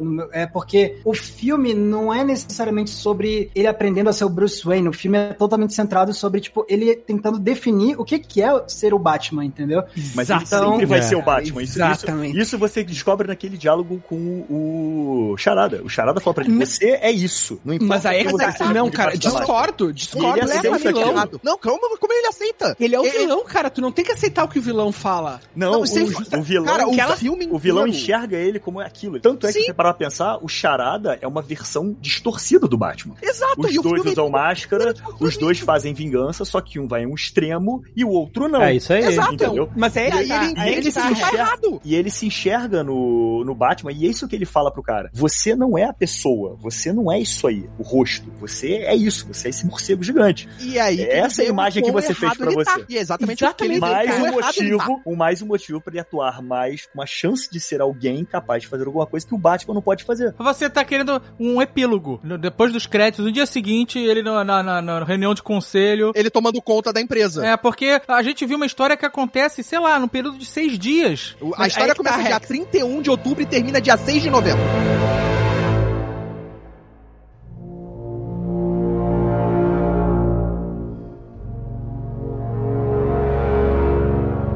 Uma das coisas que eu mais gostei desse filme é que ele é sobre contrastes. Que pra mim, meu gosto, sempre foi uma coisa que foi pouco utilizada em filmes do Batman, porque em geral as pessoas utilizam muito sempre a sombra, sempre esse clima sinistro, mas o Batman, ele é, pô, é um personagem que é cheio de contrastes, né? Que ele é sério e sisudo e cores escuras e ele enfrenta quem? Malucos frenéticos de cores brilhantes. E esse filme, cara, usou os contrastes. Porque tu vê, o Alfred, o que que ele é? O Alfred, ele tem aquela pegada, não, você tem que seguir o, o, o legado da sua família, ele usa as abotoaduras dos Wayne, ele É um admirador, né? É um admirador da família Wayne. Sim. É, sim. ele simboliza todo esse dinheiro antigo, né? Esse poder constituído. E o Bruce Wayne, o Batman, o que, que ele faz? Ele, não, eu vou colocar a mão na massa. Eu vou lá ah, nos escombros salvar pessoas. O filme usa vários tipos de contrastes, né? De confrontar maneiras tradicionais, digamos, de resolver problemas ou, ou de fazer as coisas com quebras de paradigma, né? Então, tipo, ah, se Gotham tá corrompida, a solução que o filme dá não é usar o super dinheiro da família Wayne e fazer um- uma super vigilância na cidade toda. Não, é pessoas sendo humanas e fazendo a diferença individualmente. Cara, pra mim, esse é o âmago do filme. É, sabe? e é isso- por isso que pra mim deu certo, porque no final ele se dá conta de que, ok, botar medo nos criminosos pode ser essencial, mas botar medo na população só faz a população desconfiar dele. Que, tipo, ah, ele ser, ele usar o poder da família dele pode ser essencial, mas ele simplesmente abraçar isso de uma maneira indiscriminada só dá mais margem pra corrupção. Isso eu achei muito bom, cara. Esse arco dele no final de pensar, não, eu sou um indivíduo. Seja o Bruce Wayne, seja o Batman, eu sou um indivíduo e eu vou fazer coisas como um indivíduo. Cara, pra mim isso foi- chegou a ser meio poético, assim, cara. Eu achei Leonel, uma em- puta construção, cara. Em cima disso que você tá falando, porque é, você falou do contraste, é muito legal, porque visualmente, como é que é uma forma muito eficiente de fazer contraste visualmente? Contraste luz e sombra, né? E a forma como esse filme usa luz de forma simbólica também, a gente tava falando, ah, fazendo aqui a piada que no final ele é o Leonel Caldela lá com a luz de esperança, né?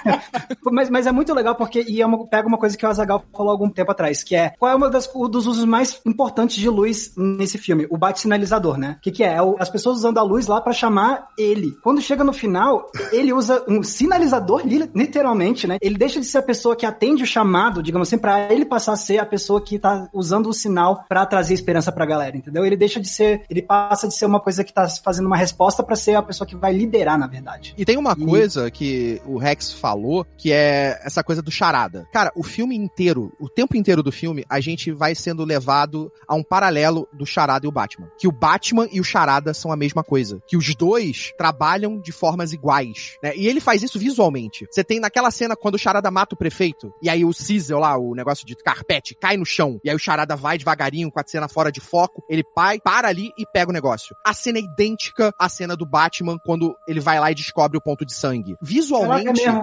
visualmente, o filme fica o tempo Eles são inteiro. te- paralelos. É, fica o tempo inteiro te dizendo que o que o Batman está fazendo. Mas é interessante em termos de fotografia, porque quando o Charada faz isso, a câmera tá completamente fora de foco, né? Exato. Porque ele é uma versão Mas distorcida. o, o Batman também tá fora de foco. Isso que é foda. É muito interessante como eles trabalham a fotografia desse filme em relação ao foco, né? Muitos momentos você só tem o ponto central da tela em foco e o resto tá tudo borrado, quase distorcido. E, e- e essa coisa desse paralelo é o que vai no final, na cena do interrogatório, em que ele tá lá confrontando o Charada no Arkham, que faz ele se tocar de que o que ele tava fazendo foi que levou a tudo isso acontecer. Isso é muito maneiro porque a gente tem essa parada, né, de que o Batman só existe por causa dos vilões e vice-versa, né? Os vilões de, de Gotham só existem porque existe o Batman. E aí nunca foi muito aprofundado isso, né? Tipo assim, ah, o, o- tem um cara que tá vestido de morcego, aí um outro se veste de, de palhaço, sabe qual é? E fica rindo e, e- fazendo todo mundo rir, sabe qual é? Mas você não tem por que que essa relação existe de fato, né? E nesse filme, cara, ele te desenha por que que essa relação existe, cara. E, e eu achei muito foda, cara. Como... Tudo bem, o cara fez um filme de três horas, é um filme enorme. Mas ele conseguiu desenhar, cara, é, a relação e aprofundar, principalmente os personagens do Batman e do Charada, ele aprofunda pra caralho, cara. Você sabe tudo sobre o Charada. Sabe que ele era um órfão, que ele participou do programa de renovação, que ele viveu o pão que o diabo amassou e que ele via no, no, no Batman um modelo a ser seguido, só que ele enxergava isso de uma forma distorcida. Ele se compara até várias vezes, né? E, e- e os atos dele, ele enxergava como iguais aos do Batman, né? Eu sou um vigilante. Eu quero vingança também contra a cidade, contra os atos dos poderosos, dos que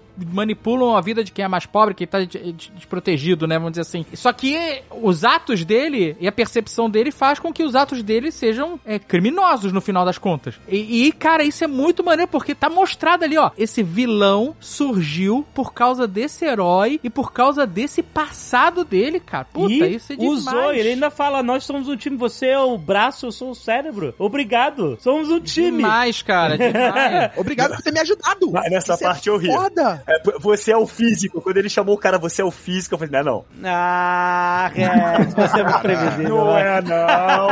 Não é, não. Ele é Tu só, se, tu só se mordeu porque o, o Robert Pattinson disse que não treinou muito, cara, e tu queria ver ele. Isso aí pra mim inadmissível. Mas tirando essa sua crítica aí, pertinente ao tamanho do, do peitoral do garoto. Mas ó, o Bruce Lee também não era grande.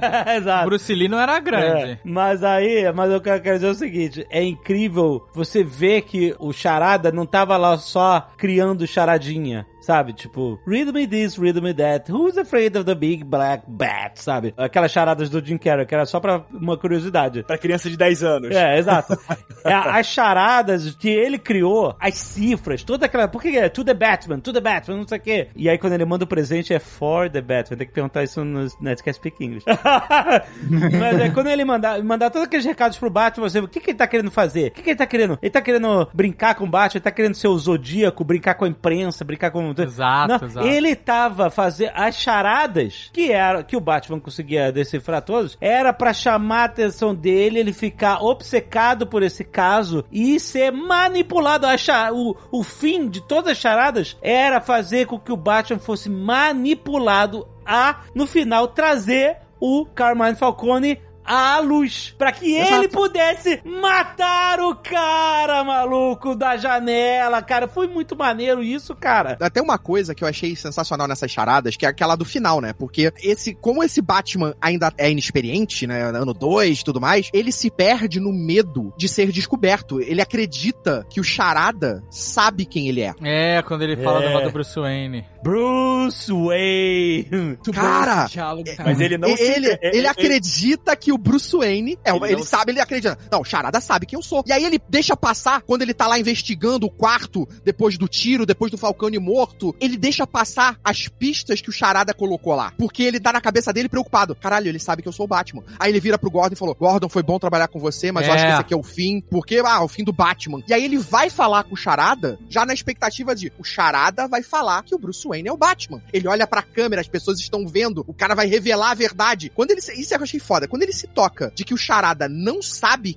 que o Bruce Wayne é o Batman e ele só tem um ódio ao Bruce Wayne porque o Bruce Wayne era o órfão rico, que todo mundo passou a ter pena dele, enquanto ele, o órfão pobre, sofreu todas as mazelas e ninguém se importava. Aham. E aí ele para, você vê até que muda a interpretação do Robert Pattinson, tu vê a sutileza no, no, no- no sorrisinho, no, quando ele percebe. E aí ele se toca. Caraca, peraí. Se a última jogada do Charada não era revelar a minha identidade, qual era a última jogada do Charada? É, é. É, Que eu perdi. E aí ele começa a ficar puto, a socar o vidro. Caraca, o que, que você fez? O que, que você fez? Foda. Cara, eu achei isso sensacional. É, mas aí tem os dentinhos ali, fica meio, né, os dentinhos. Oh, É. E uma coisa que o.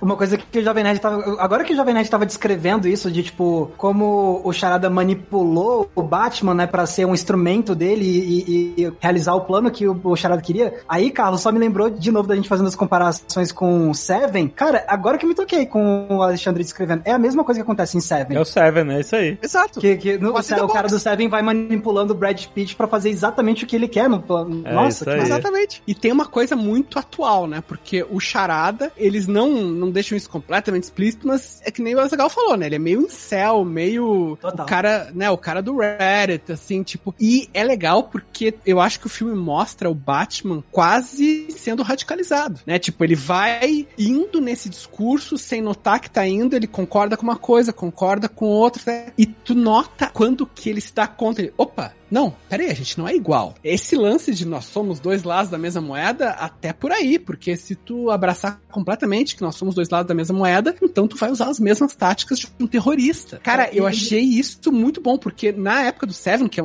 um filme que eu amo também, né, a gente não, não existia ainda essa discussão, né, de, de radicalização, de terrorismo doméstico, e tal, e é mais uma coisa voltada pro serial killer, né, mas o Charada, ele usa isso e a gente vê o processo que, que pela internet esses caras conseguem manipular a cabeça das pessoas. E mesmo um cara inteligente e esclarecido que nem Bruce Wayne, ele vai sendo levado até que ele, opa, puta que pariu, ele se detém antes do que, por exemplo, o Brad Pitt vai no final do Seven, né? Que tipo, Sim. o Brad Pitt vai até o final e o Batman não vai. E você falando de radicalização, comparado com o nosso mundo real, eu tava conversando com o César, o César Gaglione, ex-Nerd Bunker, né? Agora tá no Nexo. Ele me trouxe uma informação interessante que é, os nicknames do- do- dos caras daquele fórum bizarro do Charada OnlyFans. são os mesmos usados pelo pessoal que invadiu o Capitólio no dia 6 de janeiro. Caraca. Caraca, Caralho. foda. Tu não vai dar processo, não? Não. Ah, é, quem tá sendo processado são os caras que invadiram, você sabe. Exato. Ah, eles é processados. Mas depois do caso lá do sedutor do Tinder que tá processando a Netflix e todo mundo tá ganhando uma Pra grana. processar, qualquer um pode processar. É, É. só você botar advogado e, e, e- e arrolar o processo. Ganhar outra coisa. Se o cara usa um nickname num fórum onde ele tá cometendo crimes e ele for no tribunal e falar assim, gente, esse nome era o meu. Era o meu nome de Ah, o juiz, criminoso. obrigado. Warner, pode pagar pra ele Valeu. e já o prende também. Guerra. É o meu nome de guerra. Who are you under there? I'm vengeance. Pô, mas isso que vocês estavam comentando e que o Leonel puxou é legal também, dessa questão do debate que o filme traz um pouquinho, né, dessa questão do terrorismo doméstico, é, faz sentido também, é meio que uma continuação de 10 propostas lá, por exemplo, o Batman Begins, ele é muito o Batman pós 11 de setembro e que pensa sobre essa questão do terrorismo e da ameaça que vem de fora, não sei o quê, sendo que esse Batman agora, ele tá vindo justamente depois de anos e anos e anos em que tá sendo muito mais debatida essa questão lá do terrorismo doméstico nos Estados Unidos e como muitas vezes não é chamado pelos próprios americanos e pela própria mídia de terrorismo doméstico, né? E aí, então, é, é um jeito de atualizar essas discussões sobre Mas é muito assustador, eu achei muito assustador, porque essa temática, ela, é, ela tá muito presente hoje em dia. É nos Estados Unidos, com certeza, né? A gente viu esses atos quase midiáticos, né? Dos caras invadindo lá, vestido de xamã, maluco, sabe qual é? É muito Batman, que, aquela que, parada. né, que foi pro... Mas, cara, isso tem no mundo inteiro, no Brasil, inclusive, sacou? Esses grupos radicalizados. O Brasil tá cheio de célula neonazista, que é isso. É, pegaram até no sul enorme, com mais de 100 integrantes. Exato. Sacou? Então e esse- essa galera é, se reúne na internet. Exato, no- cara. no- no- então, ele no- é- então esse vilão, esse charada, ele é assustador porque ele é muito real no Exato. mundo que a gente vive hoje. É incômodo, porque a gente sabe que isso tá rolando. E você vê que ele aprende, ele não sabe tudo, ele aprende com os seguidores dele. Fica fazendo, usa a bomba tal, usa não sei o que pra fazer a bomba. Não lembra Exato. do chat? Não, e, eles- né? e- e quando eles estão se preparando lá pro ataque, Ah, onde comprar máscara, onde comprar o casaco, que munição usar. é, qual munição usar, e, que, É. e- e eles, no, tipo, não estão falando compre no Falcone ou no Pinguim. Sabe qual é? Ele tá falando assim, ah, compra no- nos artigos, no- na loja de artigo militar, que na, na realidade nos Estados Unidos, você pode comprar munição no Walmart, né? É, então, cara, é, é, pra mim foi muito incômodo ver isso, sabe? E assim, refletir, caralho, isso é o mundo, tem pessoas assim agora na internet, é, é sabe? isso aí. Agora, eu não sei vocês, eu queria, eu queria pedir a opinião de vocês, porque por mais que seja legal o filme trazer essa temática específica, eu senti que ficou um pouco raso ainda no filme, como eles trabalharam, sabe? Eu- talvez o fato deles trazerem isso tão nos 45 do segundo tempo, achei inter- que ficou interessante eles proporem isso, mas acho que não aprofundou de um jeito significativo. Que eu acho que É, assim, acho que eles podia ter outro forma. filme, né, cara? Não, mas Podia ser acho dois porque filmes. eles fizeram tranquilo. dessa forma. Eu acho que eles queriam dar pra audiência a mesma surpresa que o Batman tem quando ele descobre, entendeu? Hum. E criar uma sensação de urgência, tipo assim, caralho, pera lá. Entendi. Então tá, então enquanto está acontecendo, existe já uma- um plano maior, porque esse filme é dividido em várias histórias, né? Você tem a, a história da Mulher Gato, você tem a história do Batman tentando achar o criminoso, você tem a história do Charada tentando fazer o plano dele dar certo, sabe? Você tem ali por trás disso um plano entre o- os criminosos em cima da renovação lá do projeto de renovação de Gotham. Então você tem vários pequenos elementos acontecendo e você acaba tomando o papel do Batman, né? Quando você vê o filme, você acaba tentando decifrar e desvendar junto. Então você fica naquela mesma agonia que ele, e quando ele percebe que tem uma coisa maior pra acontecer, eu acho que é proposital pra você ficar na mesma tensão, tipo assim, caraca, então tem que resolver agora. O interessante também é que é um filme de, né, de novo, de três horas, é um filme gigante, com uma porrada de personagem, né? Você tem Batman, Charada, Mulher Gato, Pinguim, Falcone, Comissário Gordon, tem uma cabeçada de gente e toda essa galera tem tempo de tela. É. não é, exato. Não, não tem ninguém ali Ninguém tá jogado. Sabe, como easter egg. Tipo, a mulher gato tem um arco dela, ela tem a motivação dela, que não tem nada a ver com a história do Batman. Na verdade, ela tá cagando Isso pra é história foda. do Batman. O Batman tá fazendo outra É, coisa. Isso é foda. O Falcone e o, e o- o Pinguim, eles têm a motivação deles, a parada deles é outra, não tem nada a ver com a história do Charada e do Batman. Quem tá mais alinhado com o que o Batman tá fazendo é o Comissário Gordon. E todos eles têm seus momentos, entendeu? Entendeu? E tem seu espaço nessa história. Um roteiro muito bem construído nesse sentido, não fica... Claro, o Batman é quem costura, né? Quem junta essas histórias todas. Mas cada um tá vivendo um momento diferente, sabe? Uma Vai coisa parecer que uma tem no cidade mais filme- viva, né? É, Com e uma certeza. coisa que tem no filme, que meio que ilustra um pouco isso que o Max falou, nos momentos que a gente teve os vídeos do Charada aparecendo, que você tem comentário pra caramba subindo, tem gente falando paradas ali pra ele, quando aparece ele fazendo os vídeos, quando a gente tem o Batman chegando no pro velório e você tem uma porrada de gente apoiando o Charada. É, mas aqueles caras eram os caras do fórum, né? É. Hum, Eram, eram os caras do fórum. Eram os caras do fórum. Inclusive, isso foi uma coisa que eu, eu gostei que eles evitaram, né? Que em outros filmes eh, foi muito demonizado esses movimentos no passado, o Occupy Wall Street, coisa e tal. É. E eu fiquei com medo que eles fossem, tá, porra, tu vai agora, tipo, demonizar Antifa, demonizar Black Lives Matter. Não. Eles deixaram bem claro, né? Isso aqui é o, é o equivalente do pessoal do Capitólio. Tipo, é o. É essa os- galera. Os, os malucos de Reddit barra The Donald, sabe? Eu Então, achei- tipo, achei eles foram dando pra gente pistas e dicas de que teriam esses caras. Você tem razão, Carlos. Eu tinha esquecido completamente dessa cena aí que você tava falando. Você tem razão. Leon, você está demonizando muito o Reddit. O Reddit tem gente legal no Reddit. Não, eu olho, cara, eu olho o Reddit todos os dias, cara. Mas, assim, o Reddit foi usado pra mobilizar terrorismo doméstico, né, cara? Tipo, Não, mas o Reddit usou, o Reddit usou lá o, o- o GameStop também, rapaz. É verdade. Os hedge funds do GameStop, pô. Isso vocês falaram é muito interessante, porque tem muitas histórias acontecendo ali, né? É, e elas parecem todas muito vivas, muito verdadeiras e autênticas, né? Assim, é claro que a relação entre eles é o que o Charada tá costurando, né? Ele tá querendo colocar à luz do dia que o Falcone é dono da cidade. É isso, há 20 anos, desde que o Thomas Wayne morreu. Inclusive, eu achei interessante a história de, tipo, ah, então o Thomas Wayne fez merda, mandou matar o jornalista aí. Aí depois o. Ih, caralho, aí realmente O não Alfred tem... passou um pano pro O Alfred, aí você... Alfred, Alfred, passa um não, pano. ele... Eu vou só dar o Andy Serkis, é, não tem como nada. A gente aceita o pano dele. né? Cara tão legal. Ele falou, é, ele falou, ah, mas ele não sabia que, assim, gente, o cara tava metido com um mafioso. Salvou o O bandido. que que você vai? Salvou o vai bandido. Achar que vai acontecer, né? Aí depois pediu pro, pro bandido dar um susto no cara. É, não. Aí achou que ia ficar. Ah, Bruce Wayne. Essa história, essa história do salvar bandido já é muito antiga nos quadrinhos, mesmo assim. Já foi Sim, usado sim. em desenho animado. Não, tudo bem, pode, be- beleza, mas assim, salvou bandido, amigo. Se meteu com bandido, pediu um favor pra bandido.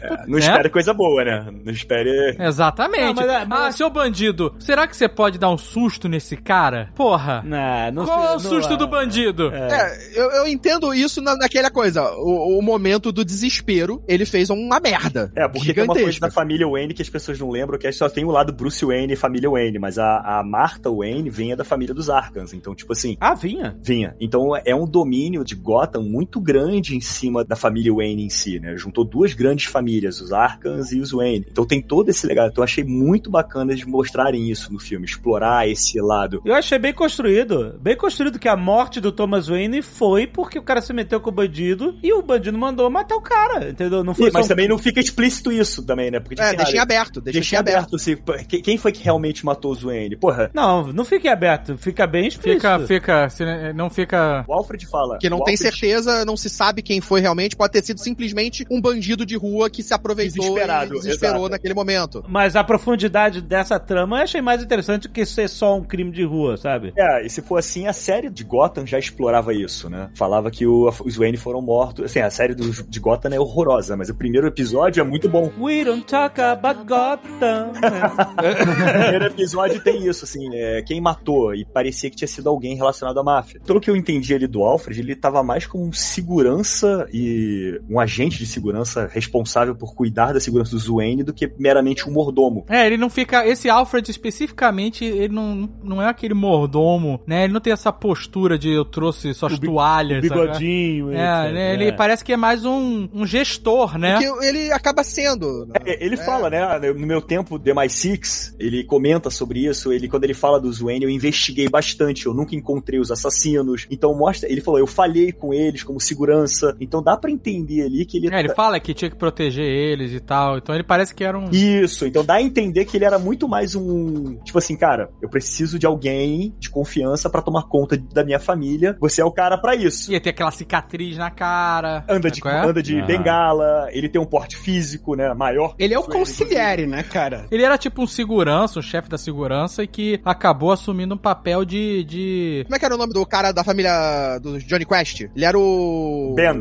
O Ben. Era o Ele namorado, o namorado do. Dr. Quest, cara. É, tipo Race Ban, não é? Tipo. Race Venom.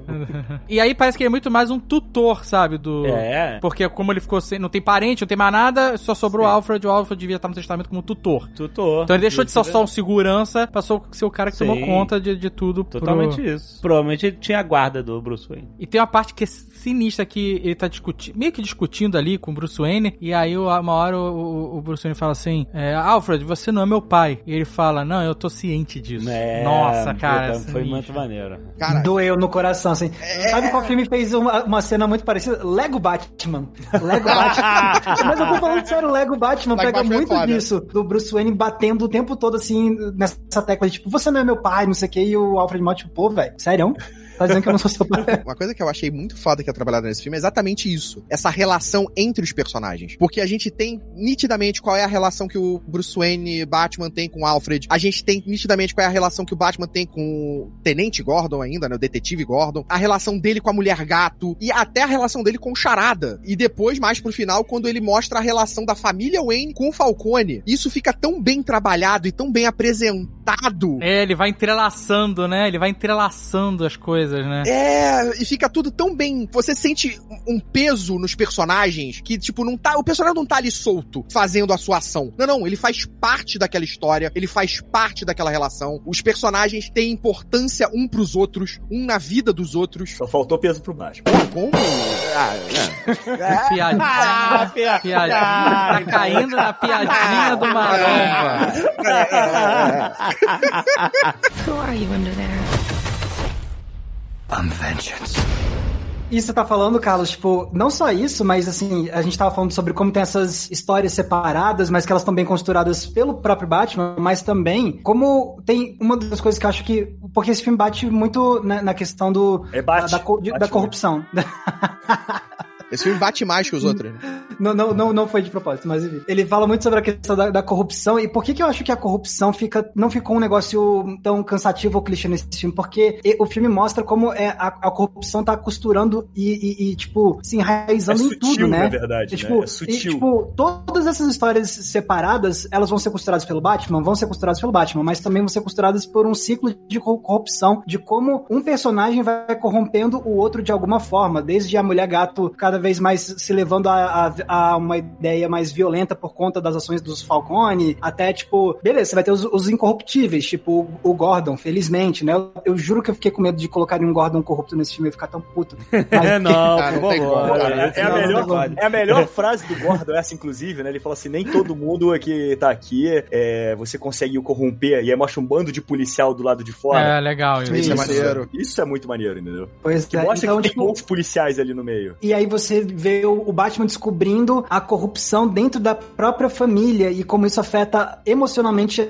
a forma como ele enxerga os pais. Então, por isso que a corrupção fica tão bem trabalhada nesse filme, porque não é só tipo, oh, olha só, esse cara aqui tava aceitando suborno e... Não, tipo, é a corrupção, tipo, se enraizando nos níveis mais íntimos das relações entre esses personagens, como o Carlos tava falando, sabe? Faz parte da estrutura toda, né? Exatamente. E isso é legal também, a gente tava falando mais cedo sobre filmes noir e tudo mais. Um dos melhores filmes noir já feitos é um dirigido pelo Orson Welles, que é A Marca da Maldade, e eu sinto que esse filme do Batman puxa essa forma de enxergar o ciclo da corrupção desse filme do Orson Welles, porque o filme do Orson Welles é, é também nesse esquema de um personagem costurando a história do outro através de um ciclo de corrupção como um vai ajudando o outro a ser corrompido e quais são os poucos que estão lá íntegros ainda no meio dessa, dessa história toda. É um dos filmes que melhor, um dos filmes no ar que trabalha melhor e de forma mais poética e complexa essa questão da corrupção e, e esse filme novo do Batman puxa muito. E é mais uma coisa que faz esse filme se alinhar tanto dentro da tradição do filme no ar. E veja, uma coisa interessante do Gordon é o seguinte: o Gordon, é, a gente fala, ah, o Gordon é incorruptível, mas tipo assim, o que ele faz ali com o Batman pode ser considerado, por outra perspectiva, como uma forma de corrupção, né? Tipo assim, ele tá trazendo um cara de fora, o cara vai pra um prédio em construção pra ligar o bate-sinal. É um vigilante ainda por cima, né? É um vigilante, né? É, que é, entendeu? Então, tipo assim, não é preto no branco, é tudo muito cinzento em toda essa história, né? E é muito interessante, né? Porque assim, a gente entende que o Gordon é um cara bem intencionado e que não entra naquela jogada, mas ele tá também jogando por fora das linhas pra poder fazer a coisa funcionar. A gente entra aí já na aceitação da existência do próprio Batman, né? É, Enquanto se o- a gente falou aqui mais cedo, a Zagal falou, se a gente aceita o Batman, tipo, no nosso mundo real, isso nunca aconteceria porque ele seria preso, né? Então, nesse mundo, nessa estrutura de mundo fantástico, o Batman é aceito. Mas entenda, o bate-sinal, em todos os filmes do Batman e nos quadrinhos em geral, está oficialmente no topo da delegacia. É isso aí. É verdade. Então é institucionalizado. Nesse não. Não é na não. delegacia, né? É Central, né? Que Da, chama. da, da Central Central Station. Station, é, Que, exatamente. inclu- inclusive, meu amigo, tem policial pra caralho em Gotham. Aquela cena que o Batman desmaia depois da explosão. E aí levam ele pra Central, né? E aí ele foge. Meu amigo, é policial pra caralho. É muito É policial, né? digno do final de Irmãos Cara de Pau, né? Parece, cara. Caraca, os caras na escada, nos corredores. O Batman, o Batman tá aí, o Batman tá aí. Cara, que loucura, Mas, cara. mas tem uma galera que não sabe o que tá acontecendo, né? Porque ele começa a passar pelas pessoas e fala, que porra é essa? Mas digamos que deve ser bom ser policial em Gotham nesse período, né? Da corrupção. Você, ah, eu vou ser policial porque eu vou ganhar dinheiro. É, então, mas olha só, veja que interessante. Até ela faz sentido, porque primeiro, o Batman desmaiou. Parabéns por essa explosão não ter explodido a cara dele, ele ter ficado. Eu achava que, no mínimo, uma crítica, no mínimo, eu achava que no mínimo ele tinha que ter Puxado a virado a capa, capa, né? né? Exato, Ficou é. olhando pra parada explodir. A mas capa podia ter entrado ali rapidinho. Podia, podia. Mas enfim, aí ele. ele Podia ele- pedir pro Jorge Lucas fazer esse efeito assim. Dá mão Vai. rapidinho. Não, mas tem uma coisa que ele fez que ele faz o tempo inteiro quando ele tá tomando tiro. Os Ele braços dele, aquela né? proteção nos braços, aquela parada, protege ele de alguma forma a mais. Porque ele sempre cobre o rosto com aquela porra. Mas nessa cena ele não cobre, A Carlos. gente tem- Nessa não, cena. não cobriu. Ele podia ter cobrido. Nessa cena vai de frente, amigo. Era pra ele, no mínimo, tirar a máscara e ter um bronzeado aqui, assim, no rosto. o bronzeado. Exato, ficar aquela marca. exato. Mas beleza, não teve isso. gente- Mas aí ele desmaia. E eu falei, puta, levaram o cara pra delegacia e não tiraram a máscara dele. Aí eu até, hum, beleza, o Gordon ficou lá protegendo, Ficou. tarará, não sei o quê. Mas aí, aí eu acho que o Azaghal até comentou, caralho, maluco, quanto policial. Eu falei. Aí eu falei, mas cara, para pra pensar. A gente já viu aqui, tem uma ocorrência de nada de trânsito aqui perto de casa. Parece que todos os policiais de É. Orlando estão lá. É impressionante, é Lá muito carro todo de polícia. mundo. O cara bateu, o cara, sério, o cara amassou o para-choque na batida, tá toda a polícia da parada em volta. Então, imagina que vai no rádio da polícia assim: caralho, maluco, o Batman está desmaiado na central agora. Vai todo mundo pra lá, cara. Então até faz sentido. Todo mundo quer ver o que vai acontecer. O Batman tá lá, mano. Entendeu? E, e achei. Então eu achei essa cena muito bem argumentada. Fora a parada explodir e ele não botar, não fechar a capinha. Mas fora isso, depois, Mas todos esses momentos antes disso é foda, porque ele chega lá no, no velório, né? E aí tá o Falcone. E aí ele quer ver se a mulher gata tá com o Falcone. E aí não tá. Aí ele entra, aí vem a prefeita e fala: você tem que ajudar, não tá fazendo nada. Aí ele vê, ah, agora tem a criança. Aí ele vê a criança. Aí ele, nossa. Tem o carinha do Charada também, tem o carinha do Charada. Tem, mais de um. Mais de é, um, é. né? Tem um que tenta entrar e o policial barra, tem um outro que fica falando atrás, e os ricos, não sei o que lá, e quando o cara se liga ao Bruce Wayne. E aí ele vai, aí ele tá lá, meio que, puta, que merda que eu tô fazendo aqui, procurando, ver se acha o charada. Aí ele vê um cara lá em cima, né? É, Aí começa a ouvir o carro vindo. é. Aí ele olha pro ga- pra criança. É. É muito maneiro, cara. Robin! E aí vem o carro, aí ele corre pra cima da criança. e tem uma tirinha que é muito boa, né? Que ele olhando pra criança órfã e vendo como se fosse já o Robin. Pô, Mas, fazendo um parênteses aqui, só pra não perder essa que você falou das sutilezas, dos olhares e tal, é o fato da gente não ter que recontar essa origem de novo, dos pais serem assassinados e tal, pra mim foi mais que suficiente essa cena no início, na casa do prefeito, onde o cara tá assassinado lá, e aí ele fala, ah, foi a criança que descobriu o corpo. Aí ele olha pro moleque e fica um tempão olhando Então, mas pro é, é interessante porque Matt Reeves, eu tô pagando é tu- um pau pra ele, que ele é foda mesmo, cara. Inclusive, ele tá de bigode, tá um comissário Gordon. Tá demais.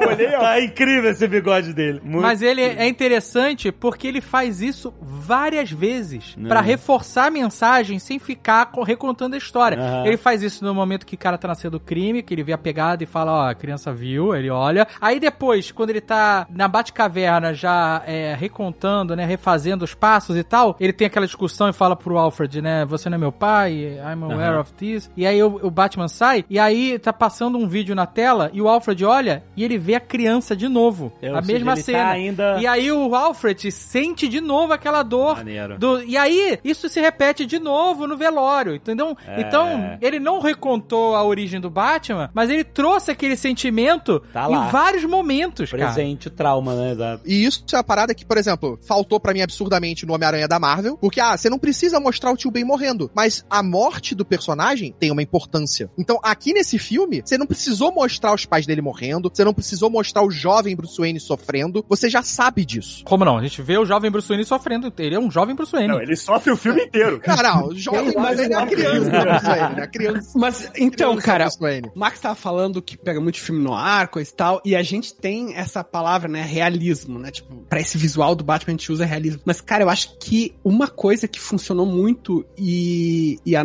a nossa percepção tá sendo muito boa do filme, sem precisar mostrar as coisas explicitamente, porque é muito um filme de super-herói, cara. Tipo assim, é um típico filme de super-herói. É, quase o Homem de Ferro. Sabe? Então, mais do que o Homem de Ferro. Você acha típico o filme de super-herói? Típico? Sim, o super-herói, em termos de estrutura narrativa, ele é melodrama. Se tu vai pegar, sabe, o Vitor Hugo, lá 300 anos atrás, é super-herói, sabe? Tipo, é órfãos, sabe? O, o conde que se apaixona pela plebeia, ou a condessa que se apaixona pelo plebeu. Tem uma série de, como é que eu vou dizer, de elementos que já vem com uma carga de séculos que a gente conhece. A gente não precisa nem saber que a gente conhece. A gente já viu isso 500 mil vezes. E o filme, o roteiro do filme trabalha com isso muito bem. Então, quando tu tem um órfão com um nascimento especial, no caso, né? Ele é o, ele é filho de um prefeito e ele tem uma história de origem, né? A primeira vez que a gente conhece ele, uma história de origem de violência. Cara, isso é um nascimento especial. É uma coisa típica de super-herói. Tu não precisa que o filme nos diga, ah, isto aqui, é o Bruce Wayne perdeu os pais e agora ele está se identificando com essa criança que também perdeu os pais. Não, isso- cara, a gente tem 300 anos de entender o que que é essa estrutura de melodrama que o super-herói retoma e tá, tá, cara, ele usou toda a carga implícita que tá com a gente. A mesma coisa da relação do Batman com a mulher gato. A gente for ver em tempo de tela, não deve nem ter muito tempo que os dois ficam juntos, que os dois discutem a, a- relação pessoal deles, mas a gente entende o contraste. Por quê? Porque é um melodrama que vem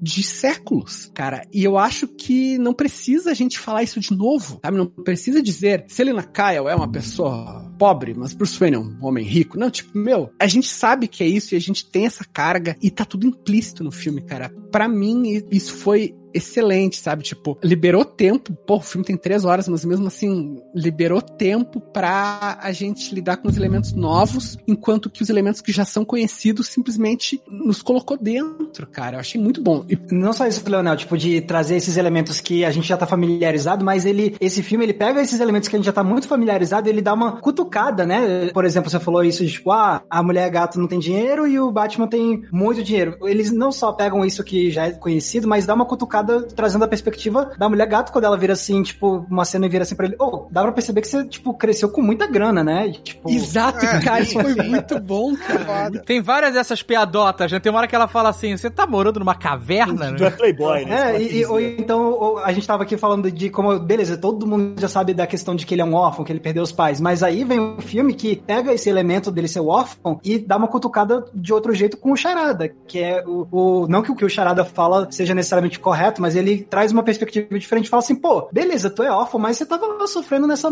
torre milion, multimilionária, enquanto eu era um órfão que tava ali passando fome e, e sofrendo abuso e não sei o que, não, não, não. Então, tipo, Cara, ele, ele, ele subverte de, eh, essas temáticas que já foram batidas muitas vezes nas histórias do Batman com umas cutucadas meio incômodas mesmo, né? e não só do Batman, cara, assim, eu não sei se o Matt Reeves é o roteirista também. Ele é corroteirista. É, a história dele e com outros roteiristas também, mas é ele, ele que teve a ideia semente da história, da, da história toda vem dele. Cara, ele tá de. O pessoal do roteiro tá de parabéns, cara. Porque essa estrutura, isso que o Max falou é perfeito, né? Que dá uma cutucada. Isso é uma estrutura. Eu falei de melodrama de, sei lá, 300 anos atrás. Cara, isso é uma estrutura de tragédia grega de milhares de anos, sabe? Que é uma coisa que tá no nosso DNA. Que tu tem o quê? Tu tem um personagem que é o herói, no sentido grego, né? Que é a pessoa especial, capaz de operar mudança por si mesmo. Que ele, ele é aristocrata, necessariamente aristocrata, e ele tem um destino. Né? Só que tu tem também o que na tragédia grega chama de coro, que são as pessoas comuns que elas comentam os atos do herói. São plebeus que comentam o que o aristocrata tá fazendo. E o charada, ele é retirado desse papel de coro, e ele tem, né, os seguidores, ele tem, enfim, a interação dele com o filme é através desses vídeos e tal, que tem comentários, não sei o quê. E ele, quando ele confronta o herói, ele diz assim: Não, pera aí, eu sou exatamente igual a ti. A nossa diferença é que tu nasceu rico.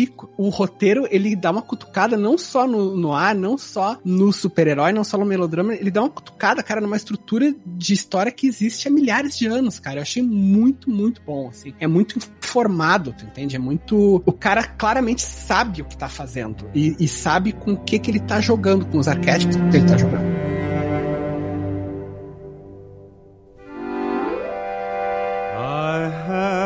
But one.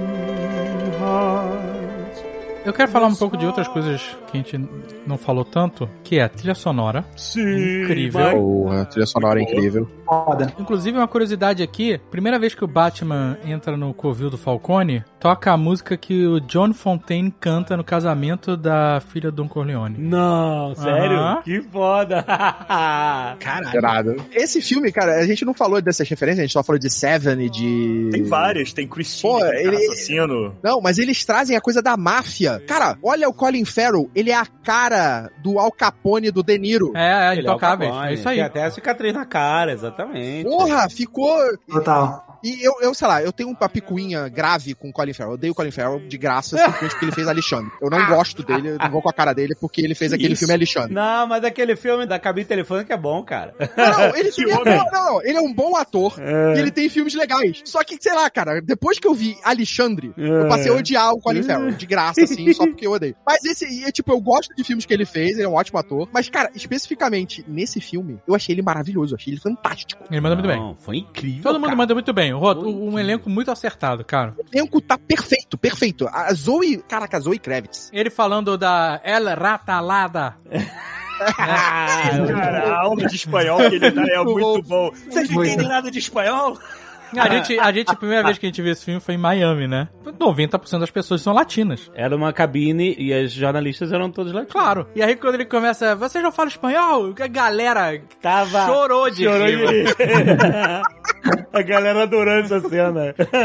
E, e, e que isso é muito legal, né? Porque isso era uma pista, né? Porque o correto era lá, rata alada, só que o, o charada escreveu errado, de propósito. El rata alada, que era o URL, né? Que a, a rata alada era, um- era um site que você vai. E se você entrar, existe o site e tem uma charada. Eu nem tento porque eu não consigo. É, você tem umas charadas lá pra responder, eu só acertei duas. É, mas eu achei legal o Batman não ser esse super de Sherlock Holmes, sabe? Que ouve o cara, ô, mas, isso- mas em espanhol é, É, la é, rata, não é el rata, então é, está errado, ah, então o URL. Ou quando ele volta na, na- no covil do Charada, ele ah, pega a arma do crime e aí o policial que tá lá, que tem um tio que trabalha instalando o carpete, que fala, ah, isso é uma ferramenta pra tirar o taco, pra poder arrancar o carpete. Aí ele se toca que, ah, então essa ferramenta tem uma utilidade nessa, nessa pista, e aí é pra tirar o carpete. Então, é legal, porque ele, ele não é um super gênio que absorveu todas as informações do mundo pra poder decifrar enigmas, sabe? Às vezes ele precisa de coisas externas acontecendo pros enigmas serem resolvidos. E precisa de ajuda, né? Precisa da ajuda do Gordon, ele precisa da ajuda da Mulher Gato. Sim. né, pra resolver as coisas. E isso é, um é uma coisa que esse personagem, esse Batman, pra mim, fica sensacional. Porque assim, ele é um cara é- foda, mas ele ainda. Ele não consegue ser, ser sozinho. Não, mas olha É. só, as pessoas estão ali pra somar, pra ajudar com pequenas coisas, mas boa parte das coisas ele acaba descobrindo sozinho. Tanto quando ele começa Não, a e- decifrar. claro. Calma. Tanto quando ele começa a decifrar o código, o Alfred olha pra ele e fala assim: Porra, cara, mandou bem, isso agora? Não tinha pensado Não, nisso. Senão ele vai. Ele tem que ter o valor dele. Não, até a coisa do carro. Ele fala: Você tem certeza que é o drive? Você tem certeza que é isso? E ele: Você não confia em mim? Eu não entendi o negócio do drive lá que eles fizeram, não consegui entender. USB driver. Não, não, mas antes disso, que o Alfred tá decifrando a parada. Aí o Batman fala assim: computador, faça alguma coisa. E aí aparece escrito drive. O que eles ele fazem é. em, vez de, ele- em vez de pegar uma uma coisa. cifra, já que tá aquilo ali ser uma cifra pra aquelas letras e estarem faltando letras, significava que não existiam outras letras. Então, o que ele faz ali, na verdade, é limpar tudo que tinha naquele código que não correspondesse às cifras que ele já sabia. Ah, entendi, tá. Ele usa a mancha gráfica, em vez de É. usar o, a correlação, ele usa a mancha gráfica. Eu achei bem inteligente, na real. Sim. Mas ó, trilha sonora é foda demais.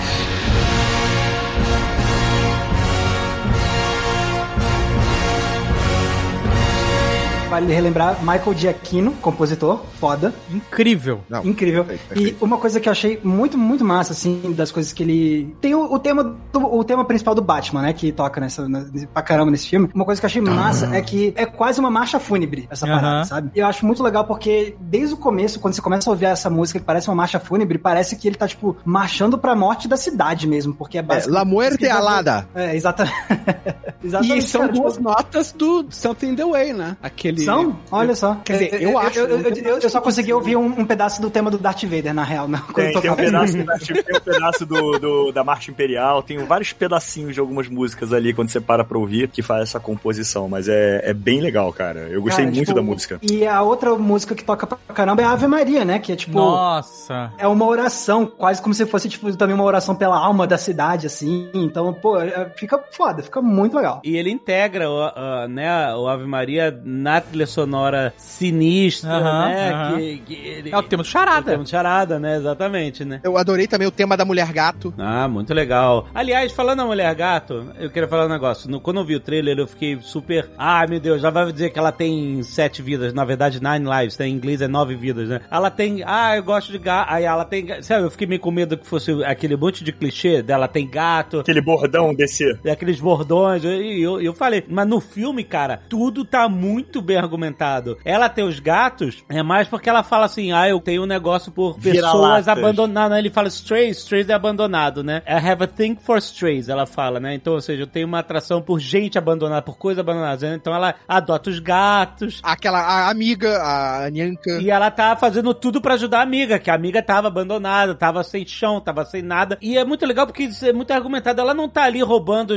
só joias e tal. Não, ela tá entrando na parada, ela tá sendo mulher gata, ela tá usando as habilidades dela ali pra ajudar a amiga. Pra, dentro do universo do argumento dela de ajudar as pessoas que precisam de ajuda, entendeu? E a história da amiga dela tá extremamente ligado com os corruptos de Gotham. Isso é muito bem feito, sabe? O roteiro é muito bom, cara. Muito. E essa Sim. personagem, todo esse arco dela ajudar as pessoas, dela ser a protetora de quem precisa, dos strays, né, de quem tá perdido, isso é tirado muito do ano 1, da personagem que aparece no ano 1. Que é, no ano 1, a Mulher Gato, ela é... Ela cuida de uma garota também. É, que ela é uma prostituta que trabalha lá numa das ruas lá de Gotham, que tem eh, prostituição e tudo mais, e ela protege as mulheres naquela rua, né? Ela faz a proteção delas. Ela não é nem um- diretamente uma, uma prostituta, pelo que dá pra entender na série do Batman, no- nos quadrinhos é do ano 1, né? É. É. Que isso, Big Brother? Desculpa. Tirar o. Caraca, o Leonel tá vendo o Big Brother.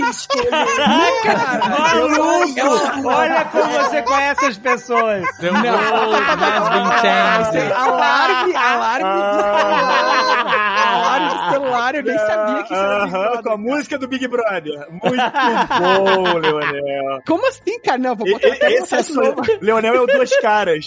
É isso. Pô, meu, isso aí é a música mais típica aqui, ó. Aham, sei, Tá bom, Leonel. sei. tá bom, tá bom, Leonel, beleza. Bela desculpinha. Conheço seu tipinho, Olha Leonel. aí. Olha lá. Ah, Não, não, não, não te faça não. Vai lá, vai, Schmidt. Who are you under there? I'm vengeance. Mas no Batman no 1, dá pra entender que ela, tipo, ela tá batendo nos caras, né? Dá pra que ela é meio sado, aquelas rainhas sadô, sabe? Que torturam homens e tudo mais. Se veste Ela, é de tipo, preto, uma tipo, domina... ela é uma dominatrix. Dominatrix. Rainha Sador. Você fala como se não soubesse o nome certo, né, Rex? Ela é uma dominatrix. Eu, eu não sei. Dominatrix. Eu, eu não sei. Deixa eu defender minha causa, que eu tô que nem o Leonel, tô fingindo que eu não sei. Assim, é, eu até posso cair, cara, mas eu te levo junto comigo. A gente tem uma coisa com couro. Toque do celular do Rex é Yes, mistress! I've been a Opa, bad boy. Barulho de chicote. Então eles fazem isso, ela é tipo uma protetora mesmo do. Como, como o Voltor falou, né? Ela defende as mulheres ali e ela, ela que arranha o Falcone, inclusive, né? Ela invade a casa dos Falcone, É. arranha o rosto dele. Então eles colocaram essa referência também. Já no Halloween, né? No, no Longo Dia das Bruxas, tem essa referência dela ser a filha do Falcone. Então eles também trouxeram isso pra esse elemento desse filme. Então tem É, e- muita coisa dos quadrinhos que foram tirados. Ah, não lembrava disso. Ela era filha do Falcone no Longo Dia das Bruxas? É. Então, tipo e assim. isso dos quadrinhos, né, que o Rex tá falando, é muito, muito perto dos que os quadrinhos são do Longo Dia das Bruxas, do Ano 1, do Batman Ego, do conflitos internos do Batman. Então, eles conseguiram, acho que, retratar de uma maneira muito legal e muito, diria até que fiel à, à experiência dos quadrinhos né, nessas histórias pra esse filme. né? Ele conseguiu adaptar ela de uma forma muito foda. Tem outra coisa dos quadrinhos ali no final. O quê? O veneno do Bane. Ah, o Azagal ficou maluco com Amigo, o o cara tirou o veneno do Bane do bolso e mandou ver pra dentro. Foi foda demais aquilo. Eu achei isso foda. O cara tava morto, o cara tava morto. As costelas não existem mais, né? São só. Aqui, o peito dele são só ossos flutuantes.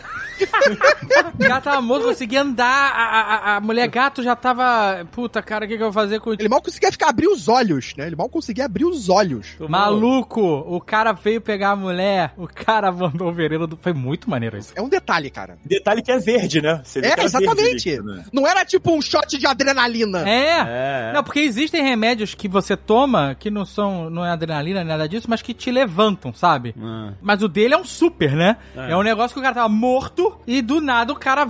Nossa, é- e é muito maneiro, cara, porque essa revista Quadrinho Veneno é muito maneira porque é o Batman que depois que ele falha num, a usar a força dele, alguém morre porque ele não consegue ser forte o suficiente pra levantar sei lá o quê, ele fica, puta, eu tenho que ser mais forte, eu tenho que ser não sei o que lá, e ele passa a tomar o veneno, o anabolizante do Bane, só que ele fica viciado na parada, e ele fica louco, né? Ele fica tipo Rex, assim. É, isso é até uma parada. Isso é uma parada muito antes até do próprio Bane existir. O Batman ca- cagando a cada duas horas, sabe é?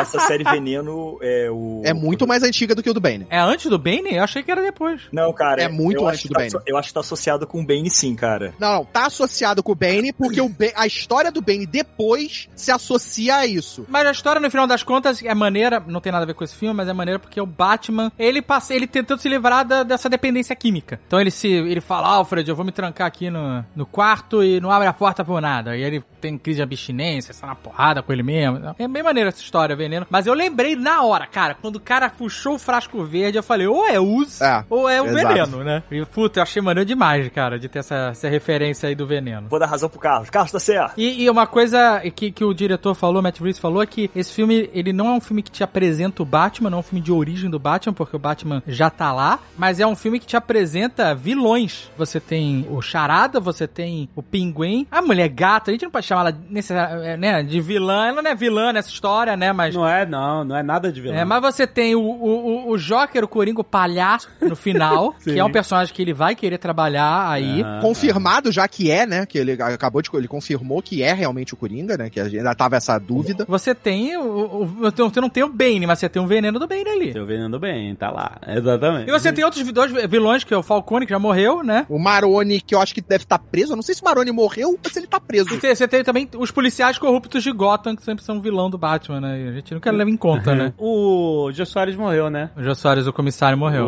O que era o Barbo. O Barbo. vigilante! Eu fiquei, cara, eu fiquei. Achar que o cara, né?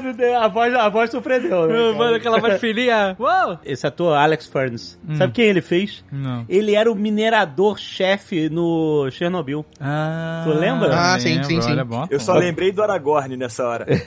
Mas, pô, achei o personagem maneiro, porque como tinha que ter uma, uma evolução, né, do Gordon, do Batman e tudo, todo mundo tá no início e vai andar numa direção que a gente tá mais familiarizado com, né, com o arquétipo do que é a Gotham City, do Batman, etc. É, é claro que tinha que ter alguém acima do Gordon e tal, e foi um personagem interessante e tal, que serviu seu propósito na história e tal, foi vítima do charada. Eu acho que o Gordon ainda não vai voltar como comissário. Eu acho que ele pode voltar como. Não, acho que ele tá como, ele tá com como detetive, vai voltar Ele como ainda tá como detetive. Ah, gente, tanto faz, whatever. Ele é o brother do Batman, isso não importa. Não, é porque aí você vai ter mais abertura pra outros vilões dentro da polícia, né? Antes do, do Gordon ser um comissário e aí ser uma coisa mais linha dura. A polícia ainda vai ser mais. Mas, mas ainda falando dos criminosos de, de Gotham, acho que a gente, a gente falou um pouco aqui do Pinguim, mas achei muito maneiro que existe esse contraste, olha aí, o negócio dos contrastes bem definido entre o próprio Falcone e o Pinguim. No que o Falcone é um cara frio, calculista, mega seguro de si, o cara... Tipo assim, ó. Estrangulador. Falcone estrangulador. É, é, aparece, É. sabe, ele, ele vai andando de costas pro Batman, assim, tu acha que você aí, o Mas você percebeu vai me... que, que até a- o jeito que ele mata as vítimas dele, nas que eles matam, é, é- é uma maneira de matar cruel, lenta, Aham, estrangulando. aham. É, né? é, mega cruel, mega assim. Cara, e essa cena eu achei pesada. Eu achei forte essa cena, cara. Sim. Não, é sinistro. É, ela botando esse áudio, a hora que ela pega esse áudio, ela enfiando a porrada no policial, que ela pegou o telefone dela, e ela, porra, pro Batman, tem que matar ele. Cara, é, aquela cena, aquela interação dos três, do Batman, do Gordo e da Mulher Gato no telhado, e. E ela no desespero. é, Olha o que, que esses caras estão fazendo. E você não quer matar ele, você não quer fazer. Tem que resolver isso. E aí que ela foge, né, pra ir resolver isso. Pô, todo esse encontro, essa construção do, do extremismo dela, dele, né, de quem é esse Falcone que a gente tá vendo. Pô, achei isso, porra, muito foda, muito foda, muito bem construído. Construído mesmo tá o Batmóvel. Não, esse é o melhor personagem do filme. Ah! Sem sacanagem. É o melhor personagem. Total o Leonel, referência, o total Leonel. referência ao Christine do Stephen King. Porra, total. O carro vivo. É, mas ele fala, o próprio Matt Reeves fala isso, né? Ele fala em entrevistas. O carro vivo, maluco, quando o barulho começa a sair do nada, cara. Eu, eu arrepiei nessa cena. É incrível. Porque Cara, parece um independente berro. de todos os um outros demoníaco. É um, um barulho que vai crescendo, crescendo, crescendo, e vai rosnando, e vai rosnando, e de repente fogo, Ele acorda, né? É a e fica vermelho. Inclusive, eu já vi o filme duas vezes, na segunda vez eu gravei um, esse trecho. Não acredito. Só o áudio. só o áudio. Gravei porque eu já sabia qu- quando era e eu queria. Eu quero, eu tenho. Eu tenho é meu despertador agora. Que ridículo! toca aí, toca aí. oh, meu Deus.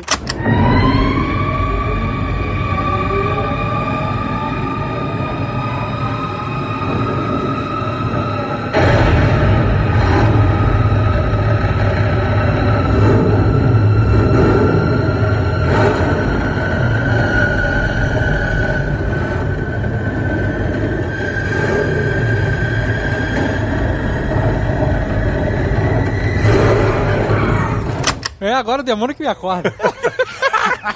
Ele é o Batmóvel mais intimidador que a gente já viu. Todos Rex, os outros, o Maior Leonel que o falou. Batman, cara. É, Exato, o- cara, exato. Exato. O Leonel Rex, falou o que seu- os outros, os outros Batmóveis, os outros veículos do Batman, ah, tinham armas, mísseis, metralhadoras em todos os outros filmes. Do Nolan, do Burton, todos eles tinham armas nos carros. Esse não tem, porque ele não Não, precisa. o carro é uma arma. Ele é um Ele é Exatamente, intimidador Ele é um só por ser o que ele é. E, Cara, cara, é sensacional. Por isso que as pessoas perguntam, ah, tem que ver em tela grande, tela não. Amigo, a tela é legal, né? Você tá com aquele, né, um cinema, é realmente faz uma diferença ver um filme desse. Agora, você tem que procurar uma sala, de verdade, com o melhor som possível. Sim. Principalmente, pro filme todo, claro, mas esse momento que é onde o carro aparece até o final dessa perseguição, dessa cena de ação, é foda. Toda a, a- a mixagem, a montagem de som, os efeitos sonoros, é tudo incrível, cara. Quando o carro aparece, é arrepiante, né? é Os arrepiante sons que o carro faz, cara, é muito foda, cara. E aí a cena, a perseguição, não é um bineural, né? Mas o 5.1, 7.1, sei lá, a tridimensionalidade do som nessa cena é foda demais. Quando o carro do pinguim capota, cara, os efeitos que eles fazem de vuf, vuf, vuf, é muito foda, E cara. olha que ele nem assistiu em Dolby Atmos ainda. Não, Não, é, eu vi eu, duas eu- vezes no eu- IMAX. Eu vi as duas vezes no IMAX. eu vi no Cara, IMAX também, cara. a- Valeu a, a pena cada cena- segundo, cara. A cena que o pinguim passa com a explosão. A... Vamos falar da destruição daquela estrada que ali foi, tipo, a quantidade de destruição. Ali foi o Batman perdeu a linha um pouco, né? Também consequente, né? É, ali, ali, ali, Caralho, o nível de destruição. Causou destruição e morte Matou ali. gente. Ali Foi foi o sinistro, ali foi- rolou ali o foi Matrix. sinistro. Ali tinha que ter tirado o pé do acelerador. Ali o Batman tava sangue no olho demais. Tava sangue no olho. Mas naquele momento, quando os carros começam a explodir, o, o pinguim, ah, eu te peguei! Ah! Cara, ele feliz e gargalhando, ah, eu te peguei, eu te peguei. E ele, de repente, vê o carro surgindo do meio das chamas e a, e a expressão dele É de medo. Cara, Carlos, Carlos, é o, cena- o sabe jeito que é o a carro sai das chamas é igualzinho o jeito que ele sai das sombras no começo do filme. É, Mas é, é, é. é o mesmo Quer ver um jeito. de- Quer ver um detalhe muito legal que eu gostei de- dessa cena de, de carro? Foi que, diferente dos outros filmes que o Batmóvel toma tiro e não acontece nada, né? Só suja e arranha. Esse, quando o pinguim dispara as balas no, no vidro, é igual o que acontece com um carro que tem blindagem. O vidro trinca, mas a bala não passa. Então ele trinca toda a lateral do vidro, mas não passa, sabe? Isso é muito bem feito, cara. Isso é um detalhe muito bobo. Agora, parabéns pro carro do pinguim também, que capota loucamente e o pinguim sai vivo. É inacreditável. É, é. Mas assim, mas o Batmóvel atravessa o cano de concreto como se fosse papel, né? Nossa, que coisa maravilhosa. Que Exato. coisa maravilhosa. Foi, cena, assim, cara. é, maneiro, é, tipo, foda-se, é muito maneiro.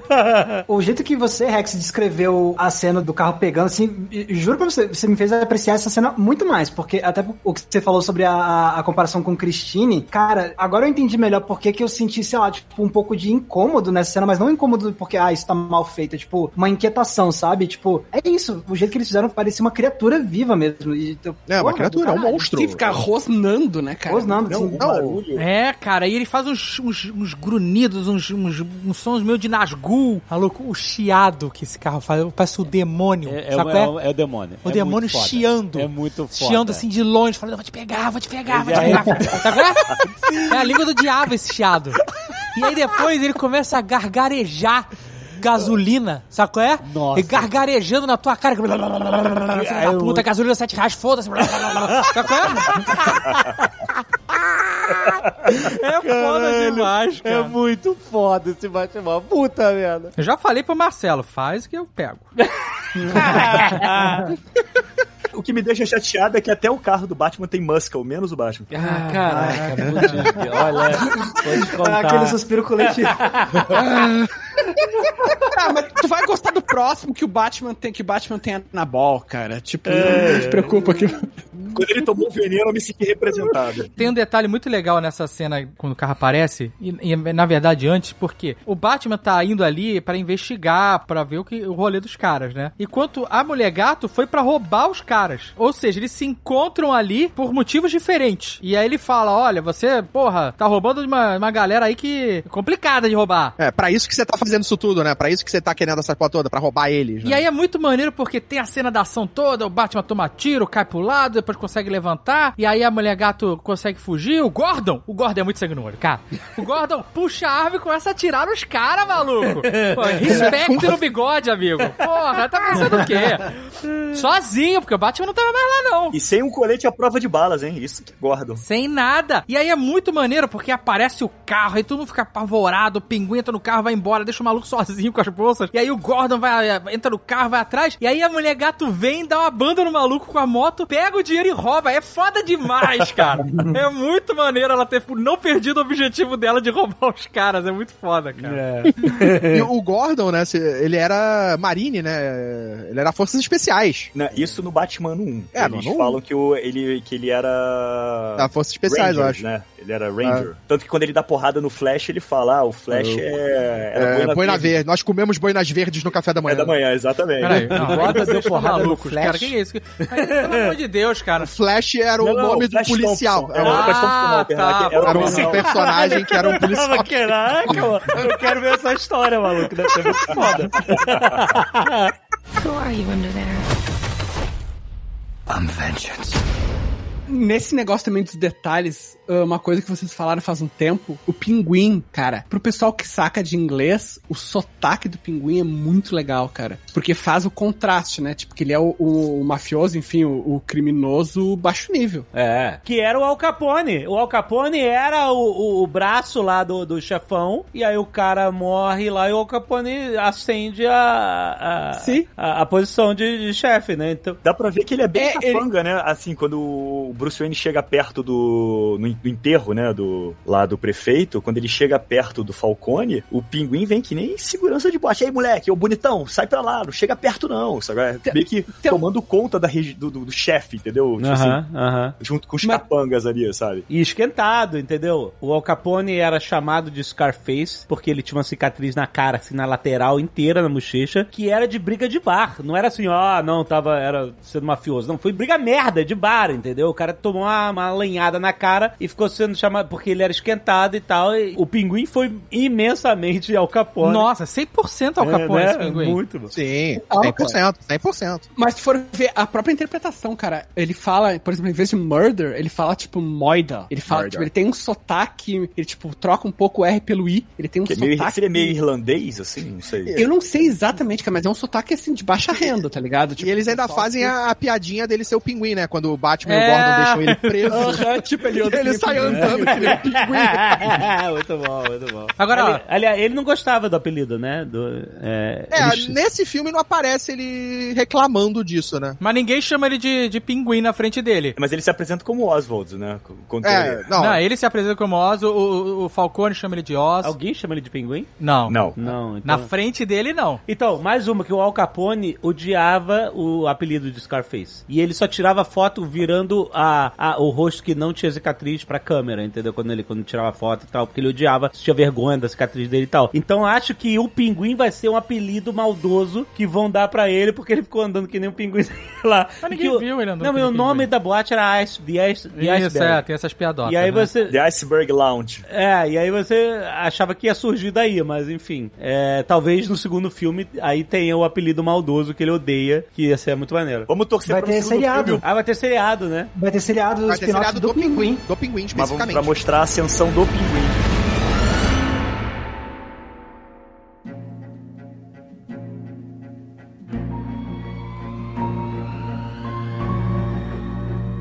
A gente falou de um monte de gente aí, a gente tem que dar um pouco mais de atenção pro Charada. Paul Dano. Ah, ele cara. é foda, cara. Ele é um monstro, cara. Vou dizer Ele, é eu não foda. Ele, ele é um não. psicopata. Como é que é, Rex? O que você falou? O- ouviu quem ouviu? Falei, Não, eu posso pedir pra edição resgatar aqui. pede pra edição resgatar. Eu falei.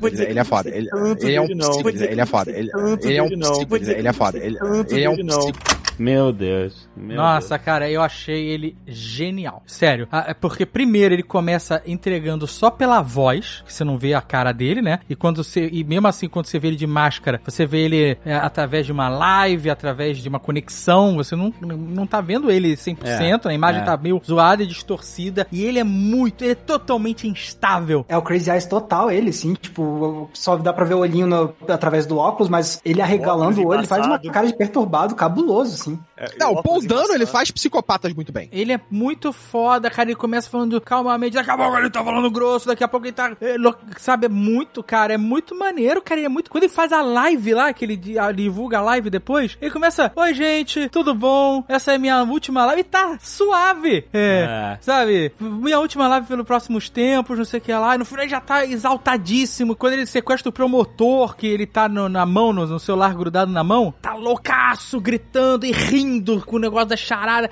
Cara, é- eu achei muito bem construído esse personagem, porque ele é completamente pirado da cabeça. E quando ele é preso, aquele sorriso que eles metem a cabeça dele no É, balcão, aham. e ele ah, começa a ver aquele sorriso de era isso mesmo. que- Caraca, é assustador. É e mais aquela assustador que a cara máscara. de nerdola, cara. Sim.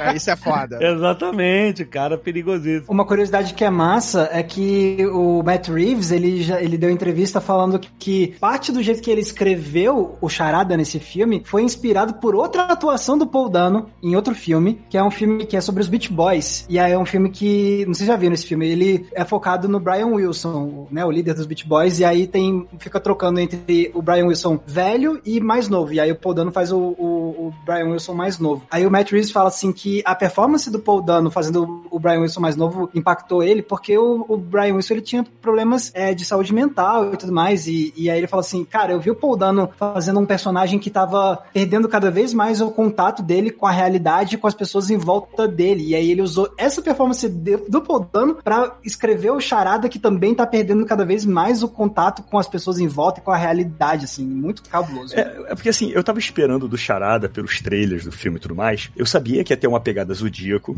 mas eu tava esperando um Charada mais jogos mortais mesmo. Assim, eu sempre tive essa ideia de que esse seria um Hum. puta ideia pra um personagem tipo Charada. E eu achei ele muito mais numa pegada Coringa, Hazal e Bane, pelas ambições, né, de, assim, de destruir a cidade, se vingar, renovar a cidade. Eu achei as inspirações dele muito mais voltadas pra esse estilo de vilão do que o Charada mesmo, não aquele Charada, Charada pastelão que fica botando, faz um crime e deixa uma charadinha, não é isso, mas eu tava esperando uma coisa mais na pegada jogos mortais mesmo, de desafio, de coisa, quando mostra aquela armadilha de rato em volta do cara, eu falei, putz, beleza, vamos ter uma coisa nessa pegada. E aí no final das contas eu achei que ele ficou muito mais Coringa, Hazal Bane do que Charada, assim, então eu acabei não curtindo muito o personagem. Nossa, eu, eu adorei o personagem, cara. Eu adorei. Eu gostei muito e eu acho que ele pegou muita coisa do charada do jogo. De ser um pouco mais dessa coisa psicopata, de ter um. Por trás ali das charadas dele, ter um. Um plot muito maior, né? Que as coisas, tipo, de convencer o Batman, que na verdade a loucura dele, o Batman tá do lado dele, ele tá literalmente conversando com o Batman através daquelas charadas e, e levando o Batman a fazer as coisas junto com ele, de tá comendo a cidade por cima, né? Tipo, tirando o topo das pessoas que controlam e faziam essa manipulação. É muito interessante o roteiro do, filme, porque ele termina com uma Gotham muito mais destruída do que começou. Porque ela não tem prefeito, né? Tem a prefeita é, reeleita, mas né, ele Não, matou o prefeito anterior, né? Ela não tá eleita ainda. Ela, era Ela tá eleita, ela ia fazer o discurso. Não, ela ganhou. Ah, ela ganhou. É. Ah,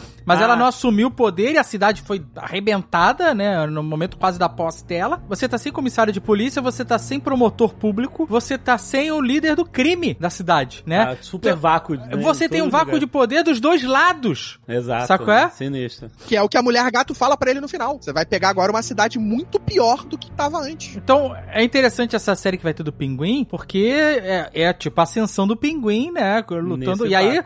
pode vir um Scarface aí, um. Ai, por favor, isso é muito foda.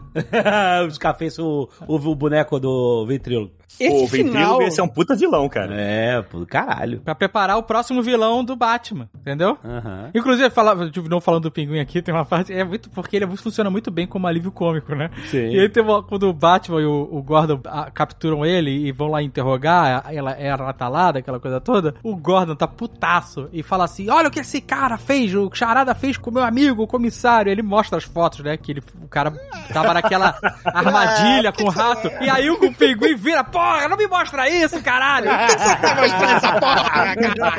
É muito bom. Isso é muito bom, mesmo. Isso é muito bom. Cara, mas essas séries, né, que vão ter, eu acho que elas vão expandir, porque esse é um universo, cara, que eu quero ver muito dele. Que eu- ele conseguiu fazer e mostrar pra gente uma Gotham rica de histórias, dela mesma ser um personagem, de, de construir essas pessoas, como essas pessoas vivem nessa cidade. É, desperta esse interesse, né? Desperta. desperta essa vontade da gente conhecer mais dessa cidade, dessa Gotham suja, que tem pessoas ali que querem tentar fazer a coisa funcionar, mas o sistema não deixa. É, e a gente vai ter a série exatamente do Pinguim, né, contando É, e- essa história do Pinguim, vai ter a série de- sobre Gotham, que Não, não agora vai vai, ter ser um mais, não vai ter paralelo com o Arkham. Não, Eles vai iam- ser Gotham, só que focado no Arkham. Eles iam fazer uma série da- das policiais Da polícia, Gotham, mas vai ser um foco cancelou. com Arkham. Isso, e agora não, vai não, não no cancelou. Eles só deram uma- um shift de foco. Vai ser ainda com a polícia, só que focado no- nos vilões em Arkham. Isso tudo pode mudar ainda. É, isso tudo pode mudar. Eles estão até fazendo su- opiniões de que pode ter a, a- apresentarem a Arlequina desse universo ainda como a psiquiatra dentro desse hospital, do, do hospital policial, né? E a série baseada na Mulher Gato, em Bloodhaven, que é uma também que eu, porra, ia gostar pra caramba. Aí, então, ó, eu sempre fui crítico, fa- falando em Gotham, eu sempre fui crítico aí das Gotham depois da do Tim Burton, que eu falava que era a única Gotham Gotham mesmo, e a Gotham do Nolan, as outras, era tudo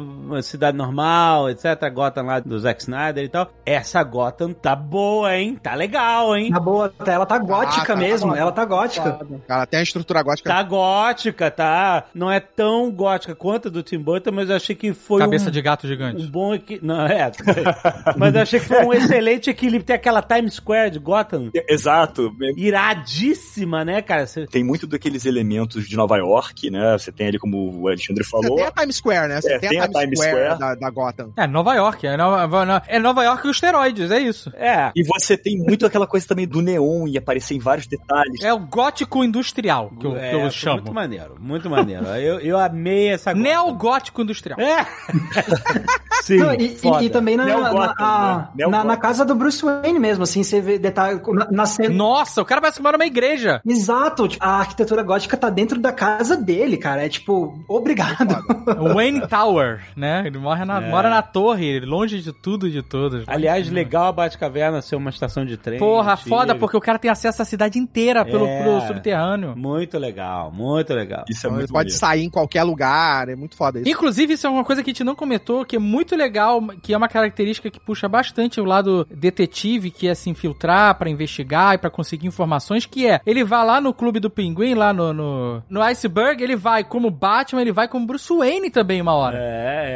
É, muito. É uma rima visual, né? Tipo, tem. É. É, o mesmo enquadramento, abre a porta, ele fala a mesma frase, né? Você sabe Mesma quem eu situação. sou. Mas ele chegando ali, E os gêmeos estão cada vez mais, Mais fudido fudidos.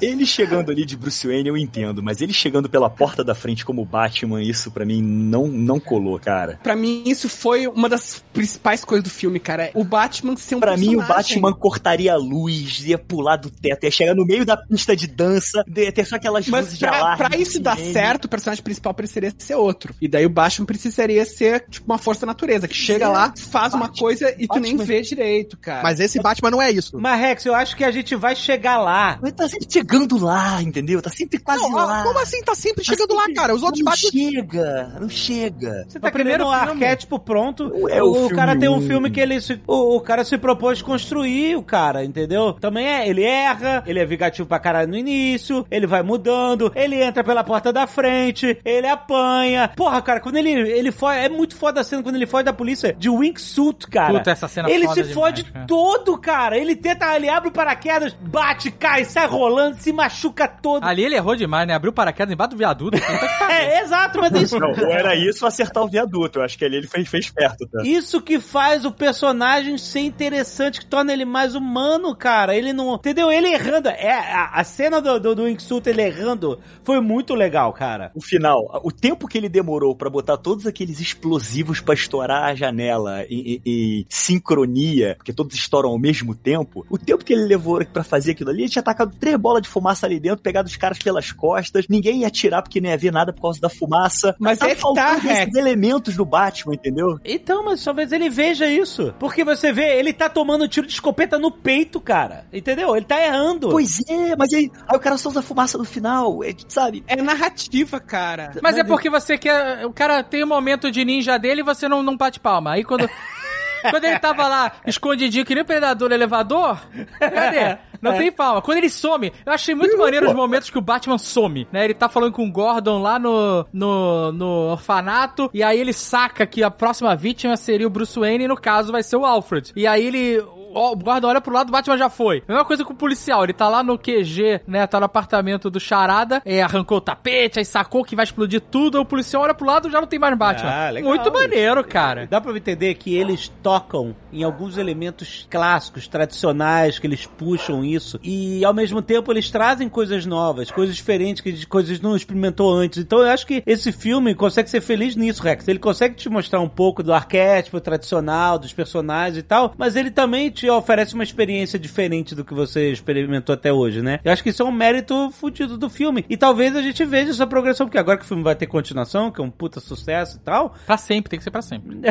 A Cara, gente vai ver. Ele manda. Eu, A gente vai ter espaço de manobra pra ver uma evolução, Pra que a gente não veja sempre as mesmas coisas em cada filme, Pra que no próximo filme você possa ver mais ele, boa, eu se eu for de frente pro bandido, vou tomar outro tiro de escopeta no peito, peito, não, não aguento mais isso, então vou nas sombras, vou jogar mais bomba de fumaça, talvez seja essa a progressão do cara. E eu acho legal ter essa construção, porque isso aconteceu também no Cassino Royale, quando o James Bond trocou, o cara erra, o cara é envenenado, quase morre, e é maneiro que o James Bond erre e aprenda com seus erros, porque isso É, nesse caso o Batman tem mais bolas, eu assumo. isso é uma piadinha. Ele não, esque- não esqueceu isso. É, Mas assim, Ó, cara, tem uma ó. coisa, por exemplo, a cena dele né, invadindo lá, destruindo as coisas. Cara, ele tava cercado, tava fudido. Ele, tipo, ele entendeu, ah, porra, vou, vou explodir esse extintor e vou criar uma distração. Isso pra mim foi muito tirado do jogo. E, e aí, cara, no próximo, ele já vai estar levando isso provavelmente com ele. Que ele não tinha isso antes, ele não tinha essa ideia desse equipamento antes. E agora ele já tem, porra, se eu criar essa fumaça, eu vou poder me locomover e atacá-los das sombras. Então, ele tá, ao mesmo tempo, aprendendo coisa, porque ele não é onipotente ou onisciente. Ele não Mas sabe ele é tudo. inteligente, cara. Ele é Mas é que treinado. tá, Por isso mas que ele se salva. Mas a gente, mas a gente não é onisciente, Rex. Mas a parada da pessoa inteligente não é que ela sabe tudo. A pessoa inteligente, ela aprende com os erros.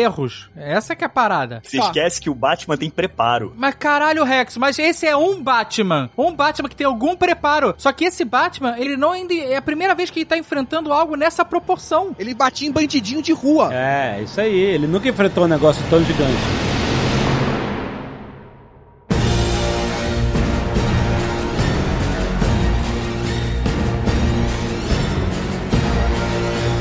Pessoal que entende de cinema, me corri se eu estiver falando bosta. Aí só é de moto é 20 mil filmes.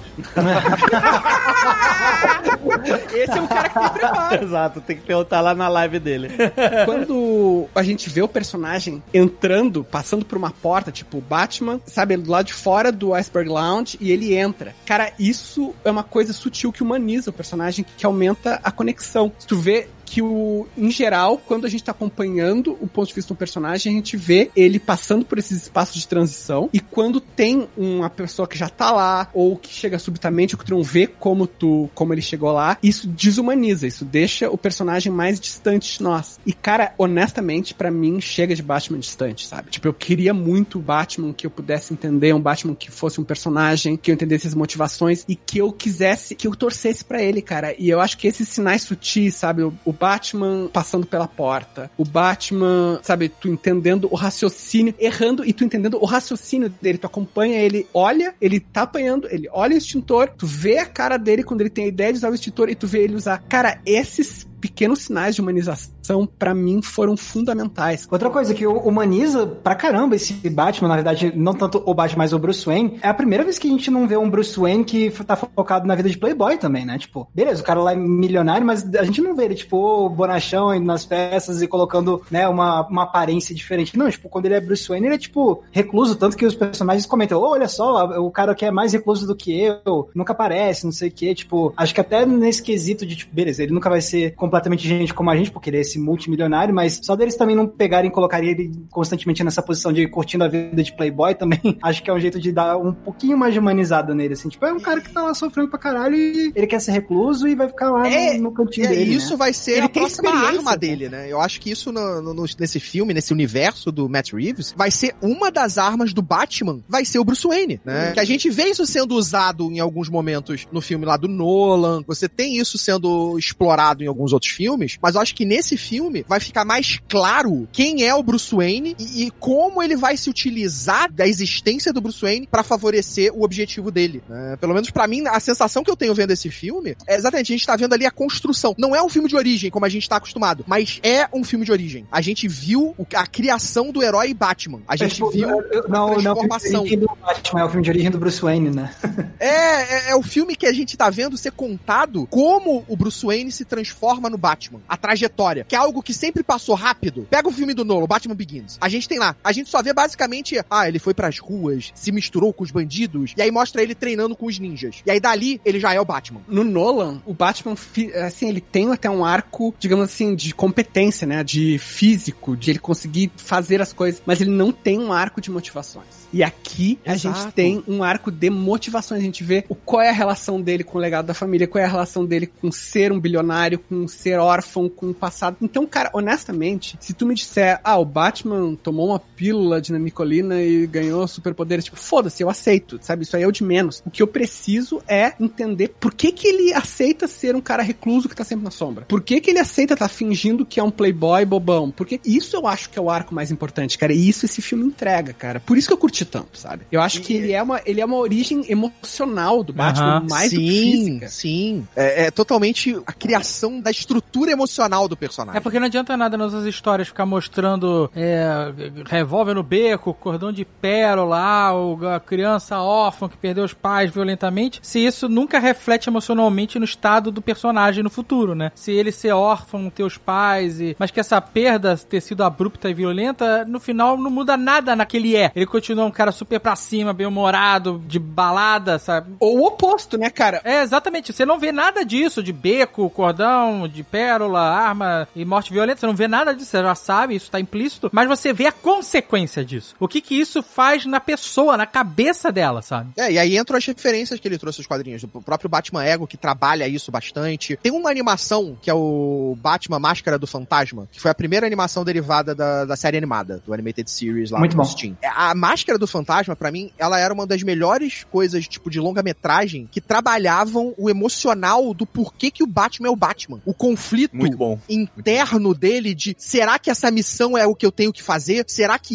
isso é o que eu preciso fazer pra respeitar a promessa e o legado dos da minha família? Porque ele é confrontado ne- nesse filme, né? Confrontado com a chance de ter um relacionamento, de ter um amor, de ter uma vida sem ser o Batman. Logo depois que ele volta pra Gotham, quando ele tá no preparo ainda ali no ano 1, tipo, testando roupa, ainda uh, sem usar a roupa do morcego, tentando ver como ele vai se tornar essa criatura da noite, né? E aí ele é confrontado com a possibilidade de ter uma outra vida. Ele é confrontado com a possibilidade de ter uma vida normal, feliz. E aí Cara, todo esse arco dele questionando isso, nesse filme é sensacional. Eu nunca tinha visto isso ser trabalhado em nenhuma outra mídia, tipo de filme ou série. Bruce e Timm, agora, meu querido. Bruce Timm. é, Bruce Timm, foda. E agora, nesse filme, eu vejo isso. Esse dilema, essa dor que ele sente e o porquê das escolhas dele. Ali, ali eu não vejo muita dor dele em relação a, a, a outra vida. Ele simplesmente se colocou naquela posição de fazer aquilo e ele segue aquilo obstinado até o final. Não, ele fica balançado quando a Celina chama ele pra ir embora no final. É a mulher, né? A mulher tem esse efeito na gente. Não, mas é a relação, cara. É, o- é o sentimento. Ele desenvolveu um sentimento por ela. Tanto que ele pergunta assim: ah, é. O Alfred pergunta pra ele quando tem aquela foto dela na- na- no clube, né? Ah, é alguém especial? É uma amiga? E ele fala: não sei. Ele tá mexido com ela, sabe? E ela tava mexida com ele também. Mas é muito Exato. pouco tempo. Cara, não, é muito mas pouco- o são filme- seis dias, cara. O Cara, beleza, Seis dias. mas não precisa é pegar ela. tempo pra você pegar dois anos de um cara que treinou a vida inteira muito mais que aquilo, né? Pelo que dá a entender, pelo menos. Com o objetivo de dois anos tá tentando fazer alguma coisa e de repente, por causa de seis dias, o cara fica balançado. Mas não é com só uma isso mulher que que ele balançou mal e ele. porcamente. Não é só isso que balançou ele. Cara, mas o cara viveu esses dias, eles são emocionalmente absurdos, cara, de intensos. É, ele mal devia estar dormindo nesses dias e ela tava envolvida em todos esses acontecimentos. Então o amor dele é falta de sono. Cara, não, Não, pega o cara, relacionamento dele com o Alfred, cara. O relacionamento dele com o Alfred que o filme constrói. Que a gente lá no início do filme, ele fala pro Alfred, você não é meu pai. Não, com e aí o Alfred eu entendo, com a Celina não. Sim, mas é, é a mesma relação. Com a Mas Celina, aí ele tá, constrói Rex. isso depois. Mas a relação dele com o Alfred é esse crescimento emocional que a gente tá vendo nesse personagem. Concordo, com o Alfred eu entendo. Com uma mulher que ele conheceu em seis dias que ele mal Mas aí, ah, Eu porra, achei não, muito. Não, não, não, não, não, não. Ô, Reca, assiste seis dias de Big Brother, vê o que acontece lá dentro. Não, Cara, o Leonel, o Leonel o Leonel vai sabe. me contar. O Leonel Não, não, não, não, não, chega de calúnias. Eu vou, eu vou tentar mudar. Se você pudesse. Olha só, cara, dois anos de. Eu sei que eu tô batendo na mesma tecla, mas dois anos de um cara ser, sabe, tá obstinado por um, um objetivo dele, por Não, vingança, há dois anos por. que ele executa isso. Então a, a Que seja obstinação 20 dele anos, tem cara. mais tempo. Que seja quantos anos forem. Cara, isso é uma coisa de ele com ele. Ele criou uma relação com a morte dos pais, ele criou uma relação com os pais, porque ele não sabia, né, o passado do, do pai e da mãe dele. Cara, no instante em que ele faz uma conexão real com uma pessoa, isso tudo é balançado, cara. Sim. E é muito mais poderoso, tanto em termos de narrativa, né, de personagens se contrapondo um ao outro, quanto em termos, por pensar, entre aspas, realistas, cara. Cara, Tipo, eu mais- discordo. ele mantém- você pega o conceito de um psicopata, que é praticamente o que o Batman é, é e isso Mas o sempre Batman- foi não, focado nos desculpa. quadrinhos. O Batman sempre O foi Batman tratado nunca como foi- psicopata. Sempre Não, foi tratado ele é uma como pessoa traumatizada. Traumatizada com, com tendências psicopáticas. Com, Sim, com, com é sociopatia. Psicopata, o psicopata não tem ah, discernimento de do que é certo e o que é errado e ele não consegue entender as outras pessoas como pessoas reais. O Batman sempre entendeu, ele pode ser um, um maluco do caralho, mas ele sempre entendeu que as outras pessoas sofrem. Tipo, ele nunca foi aquela coisa superficial. O que era o que me incomodava nos outros filmes, que eu achava o Batman muito superficial. Por isso que eu acho que um cara como ele, que tem um objetivo maior, tem um- uma cidade pra cuidar, ele não se deixa abalar por uma pessoa de quatro dias. Cara, mas esse Entendeu? exato. Cara, como não? Porque a cidade não significa nada, Rex. As pessoas é que ele cuida. E ele se conectou com uma pessoa. E isso é uma coisa que você vê nessa relação que ele tem com o Alfred. Ele mantém as pessoas. Ele fala isso quando tá falando com o Alfred. Ele mantém todo mundo longe. Ele não quer se relacionar com ninguém. Porque qual é o medo que ele fala que ele tem no filme? Ele tem o medo de perder pessoas próximas. De ter alguém Próximos, próximo a ele ele. desde pequeno, faz sentido. Mas é o medo que ele com af- você. Cara, mas isso ele afasta. E ali ele se conectou de verdade com ela. É porque nessa leitura, Rex, é o seguinte: ele tá lá, começa o filme é, na vingança. Tudo é vingança, tudo batendo porrada, ela fica chamando ele de Vengeance o filme inteiro e tal, não sei o quê. E aí ele vê que ela tá na mesma vibe que ele, tá lá vigilante. Tá se filtrando e tal, só que o objetivo dela é outro. Ela faz isso pra ajudar as pessoas que precisam de ajuda. Ajudar a amiga dela só. Não, não. A, Ela só tá ali pra construção- ajudar a não, não, amiga. não, Rex, Sim, pô, mas, Rex, ela, mas, a, mas a mulher Rex, ela o exemplifica- super-homem. Gente, é Sim, o que o eles filme exemplificam. apresenta. não, não. Sim, o filme apresenta que ela a cuida de amiga. pessoas que precisam de ajuda. Os gatos, a amiga. Ele vê uma pessoa que tá na mesma posição dele ali, de vigilante e tal, só que com um objetivo completamente diferente do dele. E isso não só impacta ele, como transforma ele no final desse arco, entendeu? Eu concordo com isso, mas eu acho que tudo isso aí, pelo pouco tempo que acontece, não é o suficiente pra você se ligar com uma pessoa a ponto dele ficar balançado desta forma, entendeu? É No meu ponto de vista, eu tô pegando um cara que é traumatizado desde os 10 anos, deve estar com seus 25 agora, 30, entendeu? Que passou 15, 20 anos treinando pra cacete, pelo menos imagino eu. E nunca teve dois apoio anos, emocional. dois anos na cidade, Um ali, lutando até o fim. Não se permitiu ninguém próximo, inclusive é um dos motivos que ele afasta o Alfred o tempo inteiro, né? Joga na Alfred que você não é meu pai, o cacete A4, mas ele, quando ele quase perde o Alfred, ele sente esse peso. Ele fala, cara, meu medo é ter que passar por isso tudo de novo. Então, um cara que já tem todos esses traumas, todos esses problemas, todos esses focos, de repente ficar balançado por uma pessoa que praticamente é uma ladra Mas e filme egoísta, ela, ela cara. rouba dinheiro, Não, não, ela, não, não, ela- não, não, não, Cara, não é, gente, cara. Não então a é. gente não vê o mesmo filme. Não, não ela não roubou o dinheiro dos bandidos. Não ela não tava só querendo Ele saber questiona- a amiga. Ele não, ele questiona ela disso e ela rebate ele. Ela rebate ele e ele para e entende que não era só isso que ela Rebate tá como? fazendo. Que ela tá ali também na mesma vingança que ele. A vingança dela contra o, contra o Falcone, que é pai dela. Ela tava ali na vingança por terem matado aquela a- amiga dela. É, cara, o cara descobre a, a Celina seguindo ela porque ela, ela trabalhava de garçonete no clube. Reconhece pela bota. Ela vai atrás dela, chega na casa dela e percebe que ela tá protegendo a amiga que foi espancada. E que os atos dela são pra proteger outra pessoa. O que ele tá fazendo? Proteger as só pra- pessoas. Agora um detalhe nessa cena que eu não tinha comentado. É a mesma cena do Charada no início do filme vigiando o prefeito. É ele vigiando ela. Com propósitos diferentes, só pra fazer de novo o paralelo dos dois. Aham, aham. Tipo, você tem ali de novo É, os dois lá no paralelo, é isso aí. os dois no mesmo paralelo. Só que ele tá sem aquela respiração de tarado, né? É, é porque a máscara dele não cobre o nariz. Que nervoso aquela respiração, cara. Puta que pariu. Desesperadora aquela respiração. Pega de novo, você tem ali, ele afastava todo mundo, ele treinou boa parte da vida dele pra ser isso. Aí ele mantém até o Alfred, que, que é a figura paterna que ele Sim, tem a gente ali. já falou sobre isso. Não, eu entendi deixa, eu- isso. deixa eu chegar nesse- no porquê que isso faz sentido na história. E por que isso faz sentido pro personagem. Não ele tem mim, ali a, a coisa do Alfred. Aí o Alfred quase morre. E aí ele é confrontado diretamente com esse medo, porque por mais que ele mantivesse ele afastado, ele não mantinha ele realmente afastado. Ele continuava sentindo pelo Alfred que o Alfred tá, é uma figura paterna. Ele só não demonstrava. Porque ele tem sentimentos, ele não acabou, Sim, anulou os sentimentos sobre dele. isso, eu entendi. E aí, eu entendi essa parte. ele se conectou com a mulher gato. Ele tá tendo uma conexão que ele nunca teve na vida dele com ninguém. Eu acho que o Rex precisa se conectar com alguém. Estão forçando a chipar. É, Eu acho, precisar é, se o conectar Rex, acho com que alguém. abrir teu coração. Eu acho que o problema tá em você, Rex, e não no Batman. Eu troquei Cara, meu coração assim, ó, pelo quer fígado. Quer saber? Cara, tem um filme em que o Batman conhece uma ladra que não tem nenhuma qualidade redentora e ele abandona tudo por causa dela. Chama-se o Batman do Nolan, o terceiro. O Exatamente, terceiro, Dark que não é o melhor de todos. O melhor Que é para o segundo. pior de todos. Né? É. Mas é, tá lá no filme do Nolan. Tá que- lá, tá lá. E não é- é- não é bom. E não é bom. Tô dizendo que é bom? Sim. Tô dizendo que é bom. Mas nesse, o que conecta ele com a mulher gato não é o fato de simplesmente ele se se sentir atraído por ela. Cara, é o fato de que ela é focada em cuidar de uma pessoa vulnerável. Tipo, A gente tá isso, isso é uma coisa de que gente foca. vulnerável por aí, então ele pode se apaixonar por enfermeira. Pô, eu Também pode. Mas, Rex, você curtiu o filme? curti, eu gostei do filme. Eu achei um bom filme. Você está gravando vestido de Batman no escuro.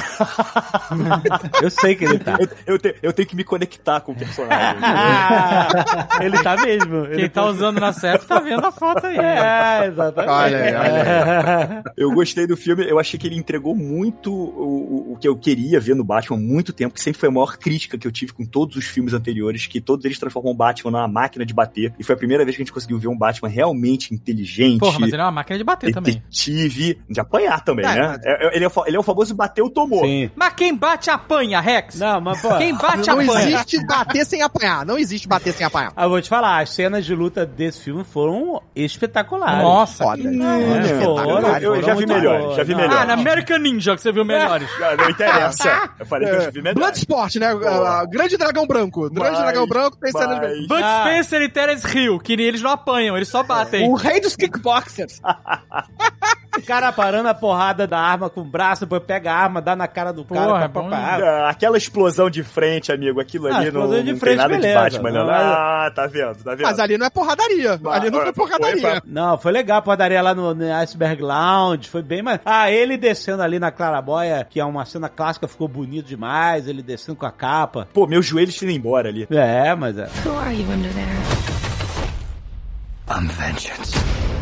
Não, eu quero saber o seguinte: qual é a expectativa de vocês pros próximos filmes? Será que o Coringa vai fugir da prisão junto com o Charada e ativar a gangue do Coringa? Agora que eles fecharam com o Coringa, tipo, não vai ter como o próximo não ter ele, eu acho, assim. Acho É, É muito, verdade, é, é muito- meio, É, é, meio acho que- brochada isso aí. Isso É, é, ainda É, mais que eles confirmaram o ator, eles confirmaram quem é o cara. Confirmaram ator, que é o Coringa. Sim, ele tem a cara de maluco. Vocês já viram um filme que é o Sacrifício do Servo Sagrado? Sim, cara. Esse, esse menino, é, ele, é o, ele é o psicopata desse Pois filme. é, ele vamos lá. Se a gente pegar de referência esse ator, pelo menos o, o primeiro filme que eu vi com ele foi Eternals. Eu não vi nenhum outro filme com ele. Então, se Ah, eu pegar cara. Eternals como base, eu não sei se É, ele vai não. entregar um Coringa decente. Não, não, não, não. não, não. É porque esse, esse moleque ele já fez outros papéis em que ele é. Ah, pô, a gente tava falando antes de gravar sobre o, o Cavaleiro Verde. Ele tá no Cavaleiro Verde. Ele tá no Cavaleiro Verde. Ah, por isso que esse safado tava no tapete vermelho. Você viu ele? Eu vi ele lá. Ele é bom, ele é bom, Ele é ele é bom, bom, ele é ator, ele é bom. O Sacrifício do Servo Sagrado, que o Max falou, é um filme pra te tirar, assim, do, do, do- de deixar desconfortável na cadeira. né? porque é é um filme que eles trabalham o fato dos caras não interpretarem, darem uma coisa meio fria pra todos os momentos. Tem umas paradas muito bizarras nesse filme. Ele é o psicopata do E filme. o Colin né? Ele é Farrell tá no filme, né? Que eu tô vendo aqui. O Colin Farrell tá no filme. É, o Colin Farrell tá no exato. filme. É, Cara, ele manda muito bem. Manda Ele é muito bem. muito Ele- bem. Esse moleque sabe fazer um personagem inquietante muito bem. Sabe um momento que eu gosto muito do Charada, que é quando ele tá sendo preso ali, né? E aí o cara pega a, da identidade dele, tem duas identidades, né? Com dois nomes diferentes ali, né? Aham. E aí ele fala, quem é você? Diz esses dois. E ele fala assim, você que me diz. E começa a rir. Mas eu acho tão boa essa interpretação, esse momento, sabe? É, Porque assim, ele tá sendo preso e pff, whatever, sabe? Foda-se. É muito bom, cara. É muito bom. Mas agora, provocação. Ah, ai, meu Deus. The Batman ou Dark Knight? Nossa, Zagal. É, qual o melhor filme do Batman? Ah, meu Deus. The Batman, The 15 Batman. mil vezes The Batman, muito, muito Nossa, melhor. É. mano, não, calma aí, calma aí, gente, calma aí, calma aí. única coisa que o Dark 50%, Knight, a única coisa que o Dark 50%. Knight supera o The Batman é o Heath É Ledger. o Coringa. É o, é o Heath Ledger, a única É o coisa Heath Ledger, não é o Coringa, porque o Coringa é fraco, mas o Heath Ledger não Aí começou a... Léo, Ah, o não, você não, fez, Legal? O Leonel tá não. indo bem, cara. O Leonel tava ótimo. Ô, meu, O Coringa do ô, meu farol. O que tá acontecendo, Leonel? Meu farol! Meu Deus do céu! O Leonel pegou o sinalizador e tacou na água mesmo, hein? Esse é o, o Leonel, o Leonel fez que nem o Leonel fez que nem o Luke Skywalker agora, pegou e jogou pra trás assim. Era tudo um truque.